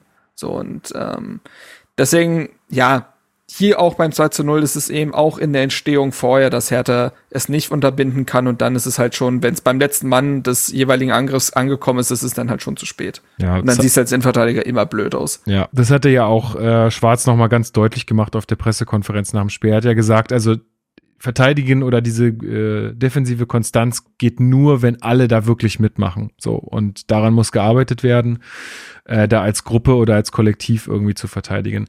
Ja, beim 3-0, das folgt ja relativ schnell danach. In der 54. Minute ist es eine Ecke, ähm, wo Robin Knoche dann einköpft. Ähm, das sieht auch sehr einfach aus. Ähm, erst kommt ja. VR, abseits brauchen wir nicht drüber reden, war keins, ist alles Quatsch.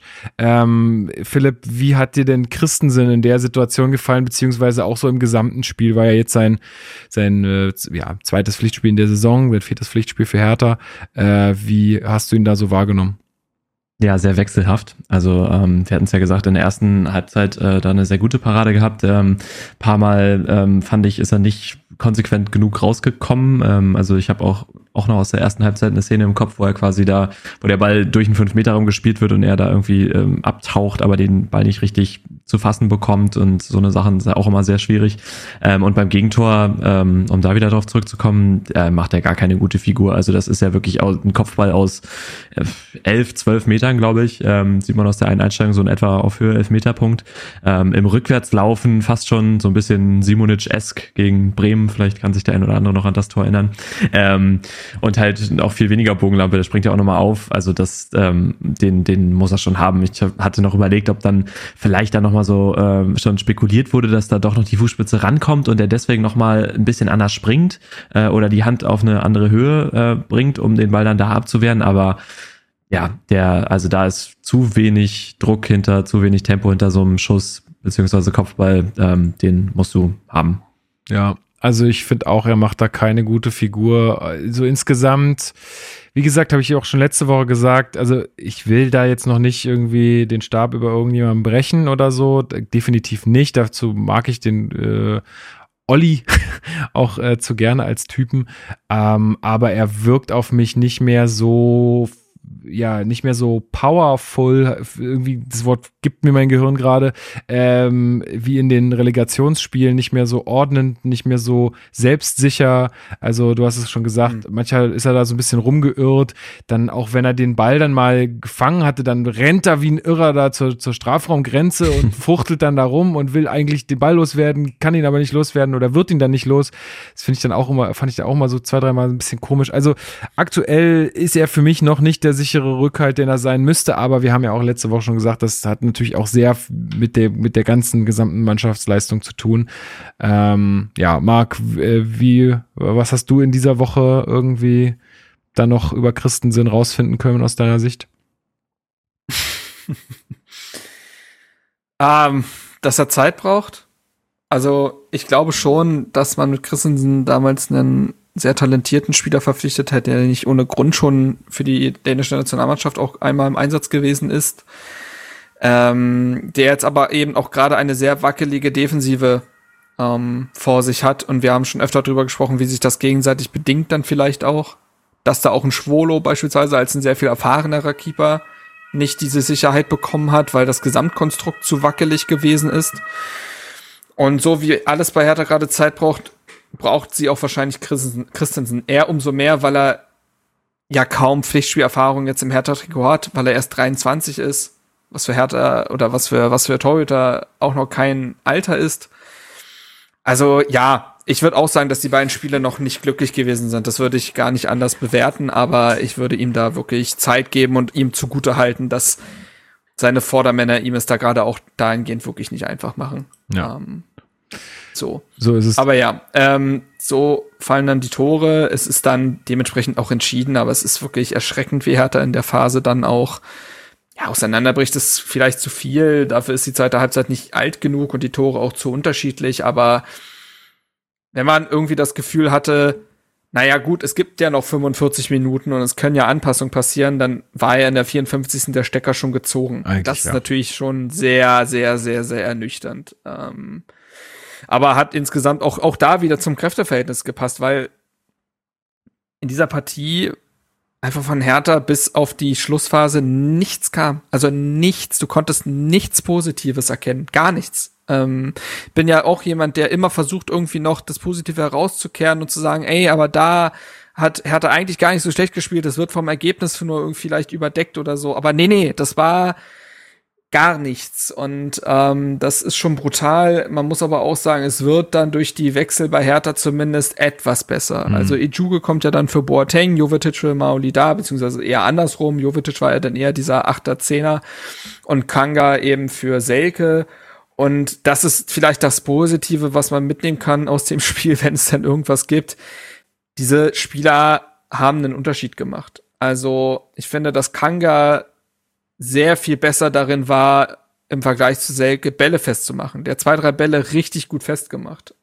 Ähm, und hatte ja auch seine erste Torchance da mit der vorhin beschriebenen Szene, in der Kenny ihn dann bedient. Ejuke, muss man sagen, ist noch nicht so gut angebunden ans Team. Der weiß dann teilweise nicht, wohin mit dem Ball, aber er gewinnt dir vorher halt mal zwei, drei Bälle. Und über Jovetic und seine Spielkultur brauchen wir gar nicht reden. Mit ihm passiert einfach immer was. Das war auch schon gegen Braunschweig der Fall, als er da ja beispielsweise den Treffer von Luke Bakio auflegt. Aber auch in dieser Partie kommt er ja beinahe zum Abschluss, als er damit auch, ich war es nicht, auch Kanga, ähm, da diesen Doppelpass spielt. Ja, ähm, ja, mit Kanga ist das genau auch das wäre beinahe in einem Tor geendet, wenn da nicht Knoche, glaube ich, noch den äh, Fuß dazwischen bekommen hätte. Das waren dann plötzlich mal Momente, in denen Hertha irgendwas kreieren konnte und diese drei Spieler haben mir irgendwie Hoffnung gegeben Und das mündet dann ja auch noch in dem späten 1 zu 3 Treffer. Auch mal eine gute Situation, man gewinnt den Ball mal im Mittelfeld, weil man aggressiv draufgegangen ist.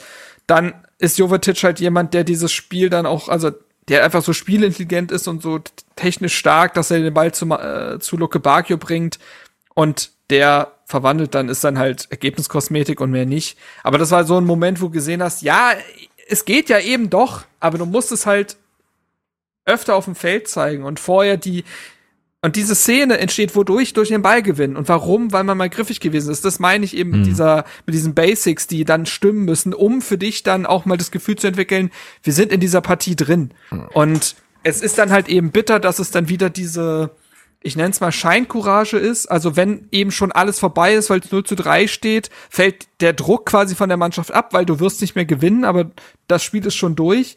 Und dann merkst du plötzlich, ja, wir können ja doch Fußball spielen. Und das ist einfach ja, zu spät. Und das ist für mich auch keine Reaktion oder ähnliches. Nee, aber du hast natürlich auch den Fall, dass, äh, dass wahrscheinlich auch Union beim Stand von 3 ja. zu 0 gar nicht mehr sagen wir mal, die, die, die Wege geht, weg, ne? genau, äh, und selber weiß, und das hat ja jeder gesehen im Stadion, hier brennt gar nichts mehr an. Wir müssen, wir müssen ja nicht mehr viel machen.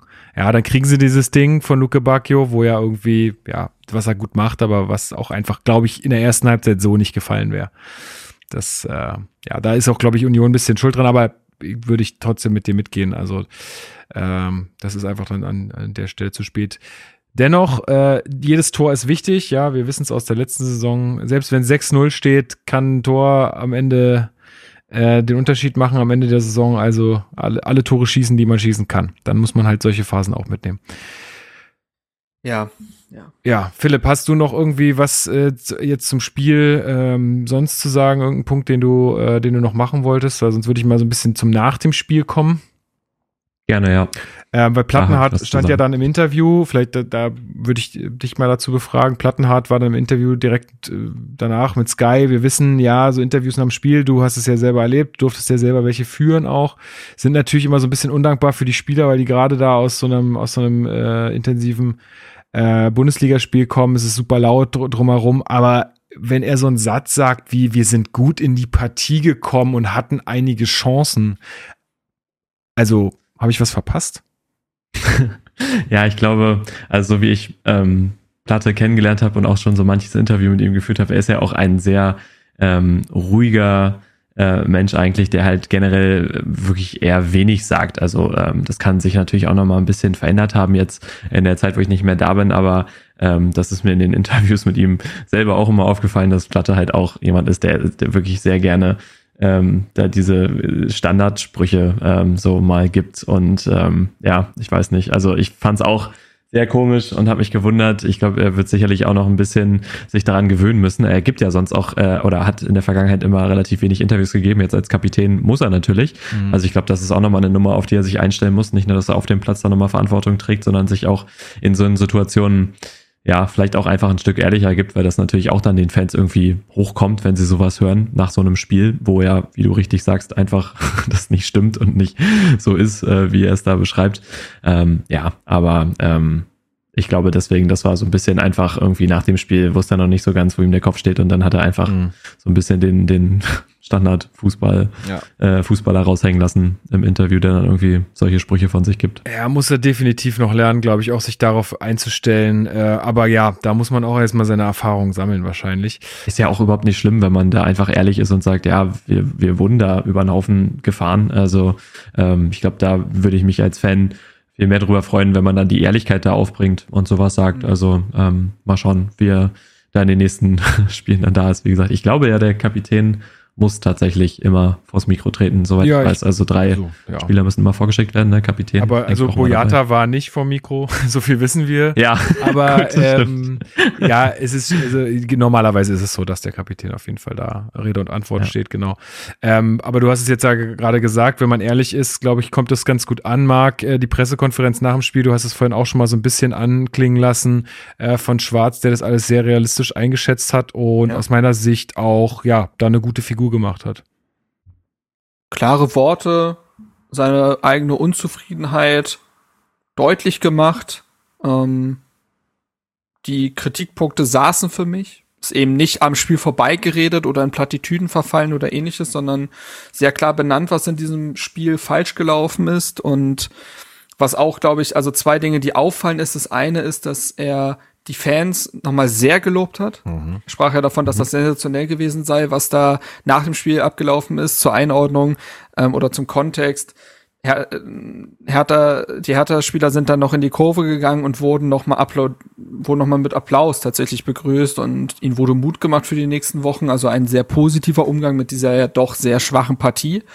Und Schwarz sagte eben, also wie die Fans nach so einem Spiel reagiert haben, sei ganz großer Sport gewesen. Und das ist, glaube ich, wichtig, dieses, also Schwarz gilt ja gemeinhin als guter Kommunikator und das beweist er damit, weil er das Umfeld mitnehmen möchte. So.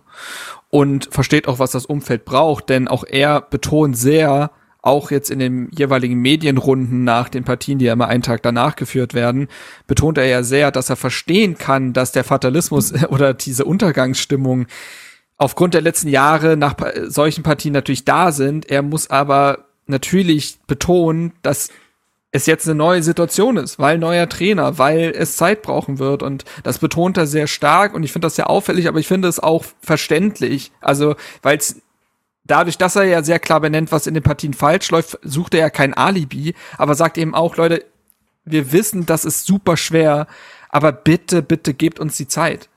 Ähm, ja, und, und das, das, ist ein Trainer, ja der so seine Mannschaft erstmal kennenlernen muss und aber ja offensichtlich ja auch zu Maßnahmen bereit ist, wie wir es an Boyata gesehen haben. Ja, und ich finde, das scheint ja auch so zu sein. Also genau darauf, darauf wollte ich nämlich auch nochmal zu sprechen kommen, dass ich diese Unterstützung und äh, also alles vor Ort, insgesamt, glaube ich, fand ich das einfach ein sehr ruhiges, ein sehr würdiges Derby so auf den Rängen. Also ich meine, da haben wir auch schon andere Sachen erlebt. Ähm, das war alles äh, toller Support auch von unseren Leuten vor Ort da. Ich hätte ja auch die Möglichkeit gehabt hinzugehen, aber ich habe, es war gut, eine gute Entscheidung, glaube ich, dass ich nicht da war, nicht nur weil äh, ich das dann fußballerisch oder sportlich nicht miterleben musste, aber ähm, weil ich, ähm, ja, ich war einen Tag zuvor bei der Hochzeit meiner Schwester und hatte noch so ein bisschen Schlagseite am nächsten Tag und dann konnte jemand anders äh, besser supporten. Äh, insofern, äh, da kam auch wirklich was rüber. Also das, das hat das hat man gemerkt und ähm, diese Unterstützung, glaube ich, das ist jetzt genau der richtige Weg einfach. Auch danach nicht drauf zu hauen, sondern äh, den Spielern Mut zu machen, äh, zu zeigen, dass man eine Einheit ist. Und ich habe nehme das jetzt auch gerade in den sozialen Medien, zumindest da, wo ich mich rumtummel, äh, so war, dass da nicht irgendwie jetzt schon wieder alles ähm, irgendwie verteufelt wird, sondern ähm, ja, dass alle so ein bisschen ruhig bleiben und dass das auch, glaube ich, der Weg ist, äh, der uns äh, viel mehr hilft, als wenn jetzt schon wieder direkt ähm, ja alles irgendwie schlecht geredet werden würde. Philipp, wie hast du das wahrgenommen? Ja, ganz genau so. Mir ist da ein Riesenstein vom Herzen gefallen, als ich das gesehen habe. Man hat ja auch, äh, Kreisel war ja auch nach Braunschweig äh, nochmal bei der Mannschaft äh, beispielsweise. Da hatte ich dann auch schon wieder so ein bisschen Sorge, oh, nächste Woche, wenn es da auch nicht gut läuft, ähm, wie, was passiert dann? Aber deswegen war das ähm, ganz, ganz wichtig. Ich glaube auch für die Mannschaft. Also natürlich ähm, sind, sind manche Fans da frustriert und auch ähm, so in den sozialen Medien habe ich auch ein bisschen gelesen, oh, geht alles wieder von vorne los und scheiß Hertha wie immer. Aber ähm, insgesamt ist es im Rahmen. Wenn man Derby verliert, kann man äh, angepisst sein, aber dass es da eben wirklich nochmal Applaus gab, ähm, ist, ist wirklich gut, dass viele Leute da vielleicht auch ähm, das wissen, dass es eben diese Zeit bedarf, äh, um da eben nochmal ein bisschen was aufzubauen, um den Leuten Zeit zu geben, um dem Trainer ein bisschen Zeit zu geben, anzukommen. Ähm, und ja, auch wirklich die Spieler da ein bisschen aufzubauen. Also, weil wenn es jetzt gleich wieder ähm, es ist ja einfach so ein brutales äh, Auftaktprogramm, was wir jetzt da haben. Also ich hoffe sehr, dass diese Stimmung da so bestehen bleibt, dass man quasi auch ähm, ja, nach Frankfurt ähm, und nach ähm, Dortmund da vielleicht immer noch sagt, okay, äh, ja. es kann passieren, dass man halt wirklich jetzt irgendwie mit vier Niederlagen in die Saison reingeht, wenn wir jetzt wirklich vom Worst Case ausgehen. Ähm, aber dass es trotzdem nicht heißt, dass man dann mit der Truppe absteigt. Ich glaube, es ist halt wichtig, dass ähm, man da jetzt Verbesserungen sieht in, in den nächsten Wochen, aber ähm, das war auf jeden Fall eine richtig coole Nummer von den Fans und, ja. und super von den Leuten, die da waren, dass sie im Gästeblock da die Fassung behalten haben, sozusagen, und sich da echt als faire Sportsmänner gegeben haben. Ja, so also und, ja. ich ein, ein Punkt noch kurz, weil so ehrlich muss man auch sein, nicht alles hat irgendwie braucht Zeit, also um griffig zu sein oder aggressiv in Zweikämpfe zu gehen, dafür braucht es eigentlich keine Zeit, das sondern das das kann man eigentlich direkt realisieren. Ja, also da muss man dann schon die Mannschaft auch in die Pflicht nehmen und sagen, pass auf, das muss einfach besser werden. Ähm, alles andere, was Abläufe angeht und so, das haben wir alles schon besprochen, aber das sind so Sachen, die also ich persönlich als Fan möchte das nächsten Samstag sehen. Sonst, ja, äh, ja also sonst wird's, boah, weiß ich auch nicht. das fände ich schon schwach. Marc, das ist für mich auch der Punkt, also um auch schon mal in den Ausweg quasi so ein bisschen einzuführen, ähm, diese, diese, die Fans gehen jetzt gerade, und das ist auch, finde ich, richtig und sehr, sehr wichtig, gehen ja in eine Art Vorleistung. Wenn die Partien jetzt gerade nämlich so mhm. sind, wie sie sind, sind es Negativerlebnisse und sind teilweise sogar, ist das eine richtig bittere Klatsche, wie jetzt im Derby, wo man, wie gesagt, eigentlich nichts Positives draus ziehen konnte und dann trotzdem die Mannschaft zu unterstützen, ist eine Art Vorleistung für das, was man hoffentlich dann im Laufe der Saison zurückgezahlt bekommt. Es ist dementsprechend aber auch an diese Bedingung geknüpft, dass man eine Entwicklung sieht. Und das Spiel jetzt gegen Union war schon ein krasser Dämpfer, muss man sagen. Und wie Lukas es eben gesagt hat, die Basics haben nichts mit Zeit zu tun eigentlich. Und es ist schon verheerend, wenn man überlegt, klar, neuer Trainer, aber ein Trainer, der das eigentlich ja schon vorlebt. Und es waren jetzt drei Neuzugänge in der Startaufstellung. Ja, Schonjic, Uremovic und Kenny. Alle anderen haben das letzte Jahr mitgemacht. Gut, Luke Bacchio nicht, aber er hat die Jahre, zwei Jahre davor mitgemacht, die genauso schlimm waren. Da stehen nur Spieler auf dem Feld, die im letzten Jahr oder auch schon in den drei Jahren insgesamt doch mehrmals aufgezeigt bekommen haben, dass es ja nur gemeinsam geht, dass es ja nur mit Griffigkeit und eklig sein im Zweikampf geht. Das ist, also, das finde ich so krass, dass es dahingehend diese Einbrüche noch gibt Versteht ihr, was ich meine? Ja. Weil man hat doch jetzt wirklich mehrmals so dermaßen klar aufgezeigt bekommen, dass es ja nur mit den Basics geht. Man hat sich ja nicht aus den Abstiegsrängen herausgespielt. Nein, man hat die Relegation gewonnen, weil man ekliger war als der HSV. So ist es. Und das ist, dass das jetzt schon wieder nach einer Sommerpause nicht wieder reaktiviert werden kann, das finde ich schon alarmierend ohne jetzt zu sagen, Hertha steigt ab und das jetzt schon auf alle kommenden Spiele zu münzen. Aber für das, was es jetzt war, ist es schon schwierig. Und es müssen, es muss ja eine Minimalleistung geben, damit man honorieren kann auf Dauer. So, also beispielsweise jetzt gegen Frankfurt ist ja klar, dass Hertha der Underdog ist. Ja, okay, aber darum, bevor, bevor, du jetzt da äh, zu oh, ja. groß einsteigst, machen wir, machen wir noch hier richtig schön, ne, nach unseren Rubriken und so. Ja, ist, ist ja richtig. Am Wochenende wird wieder Fußball gespielt. Wer macht ja. das Rennen? Ich weiß gar nicht, wer spielt denn überhaupt? Also am Wochenende spielt äh, Eintracht Frankfurt im Berliner Olympiastadion. Und bevor wir jetzt mit unserer, mit unserem kleinen Ausblick, äh, du hattest ja schon gut angefangen, Marc, äh, ich bin ganz gespannt, das auch gleich zu hören. Fangen wir aber mal an und wir haben uns oh ja. wieder einen Einspieler ähm, zuschicken lassen und äh, dieses Mal von Patricia. Patricia kennt ihr vielleicht von Fußball 2000. Ähm, genau, sie ist da auch äh, oder seit neuestem bei Goals Box in so einem Videoformat zu sehen. Äh, wahrscheinlich läuft es auf YouTube, wenn ich nicht richtig, also wenn ich nicht falsch informiert bin. Genau, also da könnt ihr sie auch sehen. Und sie hat uns ähm, mal ihre Einschätzung der Eintracht äh, vor dem Spiel gegen Hertha geschickt, denn auch da war es ja jetzt äh, spannend und wird und bleibt Wir sind spannend. nicht letzter. genau. Hallo und Grüße aus Frankfurt. Ja, ich komme direkt mal zum Punkt.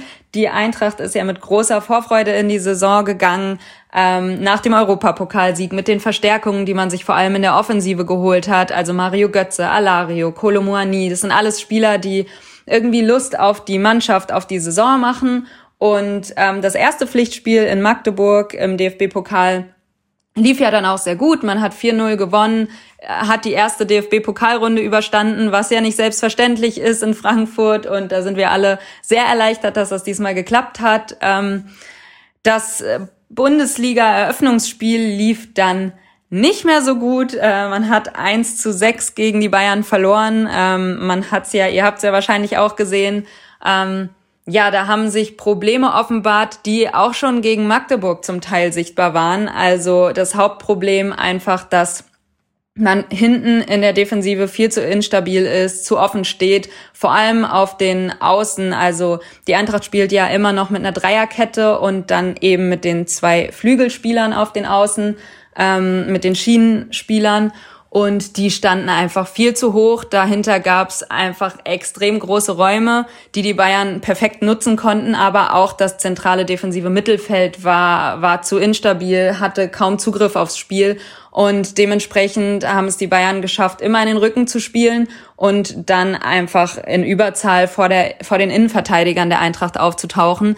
Das ähm, ja, hat nicht gut funktioniert. Die Defensive ist aktuell noch so das Problemkind der Eintracht und ein bisschen wackelig. Ähm, von daher hofft man da, dass man das ja jetzt schnell in den Griff bekommt. Ähm, vor allem mit dem Blick auf den auf, auf die kommenden Spiele. Da steht ja jetzt das Duell gegen die Hertha an und daher hofft man sich natürlich dann die ersten drei Saisonpunkte, zumal man ja auch so ein bisschen auf den Gegner schaut und gesehen hat, okay, das Auftaktspiel lief auch nicht so gut. Ähm, da erhofft man sich natürlich einiges jetzt. Ähm, ich bin gespannt, ob die Probleme zumindest ein bisschen behoben werden konnten. Ich bin aber auch gespannt, wie Oliver Glasner aufstellen wird. Also das ist immer noch so eine kleine Wundertüte. Man hat ja jetzt irgendwie viele Optionen. Aktuell, ich klopfe auf Holz, ist Stand jetzt Sonntagnachmittag. Ähm, niemand verletzt von den Startelf-Aspiranten. Also da kann er, glaube ich, aus dem Vollen schöpfen. Und ähm, das ist auch das Spannende. Also ja, aktuell spielt die Eintracht noch ohne richtigen ähm, Stürmer, ohne richtigen Neuner. Da spielt immer noch vorne Boré drin, dahinter zwei Zehner. Ähm, ich bin gespannt, ob das so bleibt so, ein, so einen richtigen Lauf konnte jetzt bisher noch kein Spieler entwickeln. Es sind zwei Spiele gespielt, aber mir hat zum Beispiel gegen Magdeburg Kamada sehr gut gefallen. Ist ja eigentlich ein Zehner, hat da auf der Sechs, auf der Doppelsechs neben So gespielt, hat ein gutes Spiel gemacht. Ähm, gegen die Bayern dann verwunderlicherweise gar keine Spielminuten gesehen. Deswegen, ich gehe irgendwie davon aus, dass er gegen die Hertha wieder auf dem Platz stehen wird. Ähm, aber auch Kolomoani hat sich gegen die Bayern bei seiner Einwechslung ähm, der Bundesliga äh, gut vorgestellt. Also er hat ein gutes Spiel gemacht. Von daher, ähm, ja, ich bin gespannt, wie Oliver Glasner aufstellen wird und wie das Spiel verlaufen wird. Ich komme direkt mal zu meinem Tipp. Ich hoffe natürlich auf einen positiven Ausgang für die Frankfurter Eintracht und tippe mal ein 3-1 ähm, aus Frankfurter Sicht. Äh, ja, mal schauen äh, auf ein gutes Spiel und bis bald. Ciao. Vielen lieben Dank, Patricia, äh, für Danke. diese tolle Einschätzung. Was sie jetzt gar nicht erwähnt hat, äh, ist ja, dass ähm, ja, Frankfurt auch noch äh, am Mittwoch in Helsinki gegen Real Madrid den Supercup spielt. Ähm, Zweitschönstes Spiel in der Woche für Frankfurt. Genau. Das ist äh, nur Hochkaräter. Bayern, Real, Hertha, das ist krass. Äh, äh, Philipp, wie, wie kann das vielleicht auch so ein bisschen den Samstag beeinflussen und was hast du so für eine Prognose äh, für das Spiel. Für den Supercup.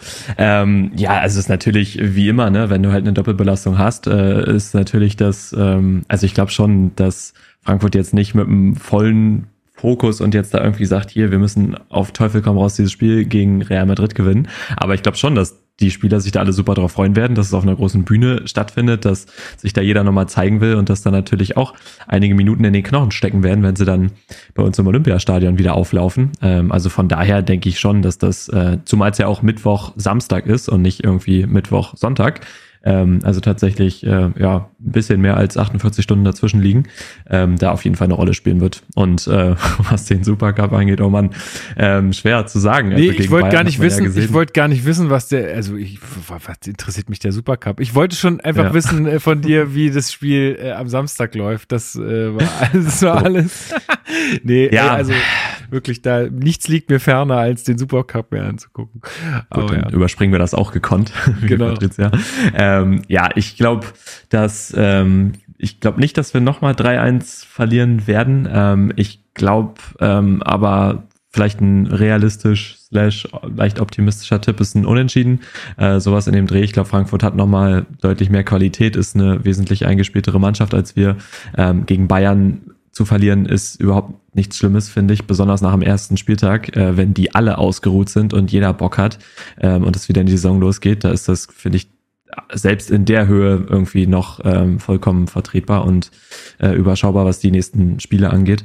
Ähm, deswegen ähm, würde meine Tendenz jetzt mal, wie gesagt, optimistisch Richtung 1-1 gehen und dass wir da zu Hause zumindest ein Tor schießen und nicht uns wieder drei fangen. Okay. Also du setzt auch äh, auf, auf die kleinen Fortschritte sozusagen. ja, genau. und machen noch Schritt für Schritt. Ja gut, ein Tor haben wir ja geschossen, aber naja. Okay, gut, Marc, du hattest ja vorhin schon angefangen, auch darüber mhm. zu sprechen, worauf es ankommen wird gegen Frankfurt. Äh, was, äh, was glaubst du, worauf, worauf wird es ankommen?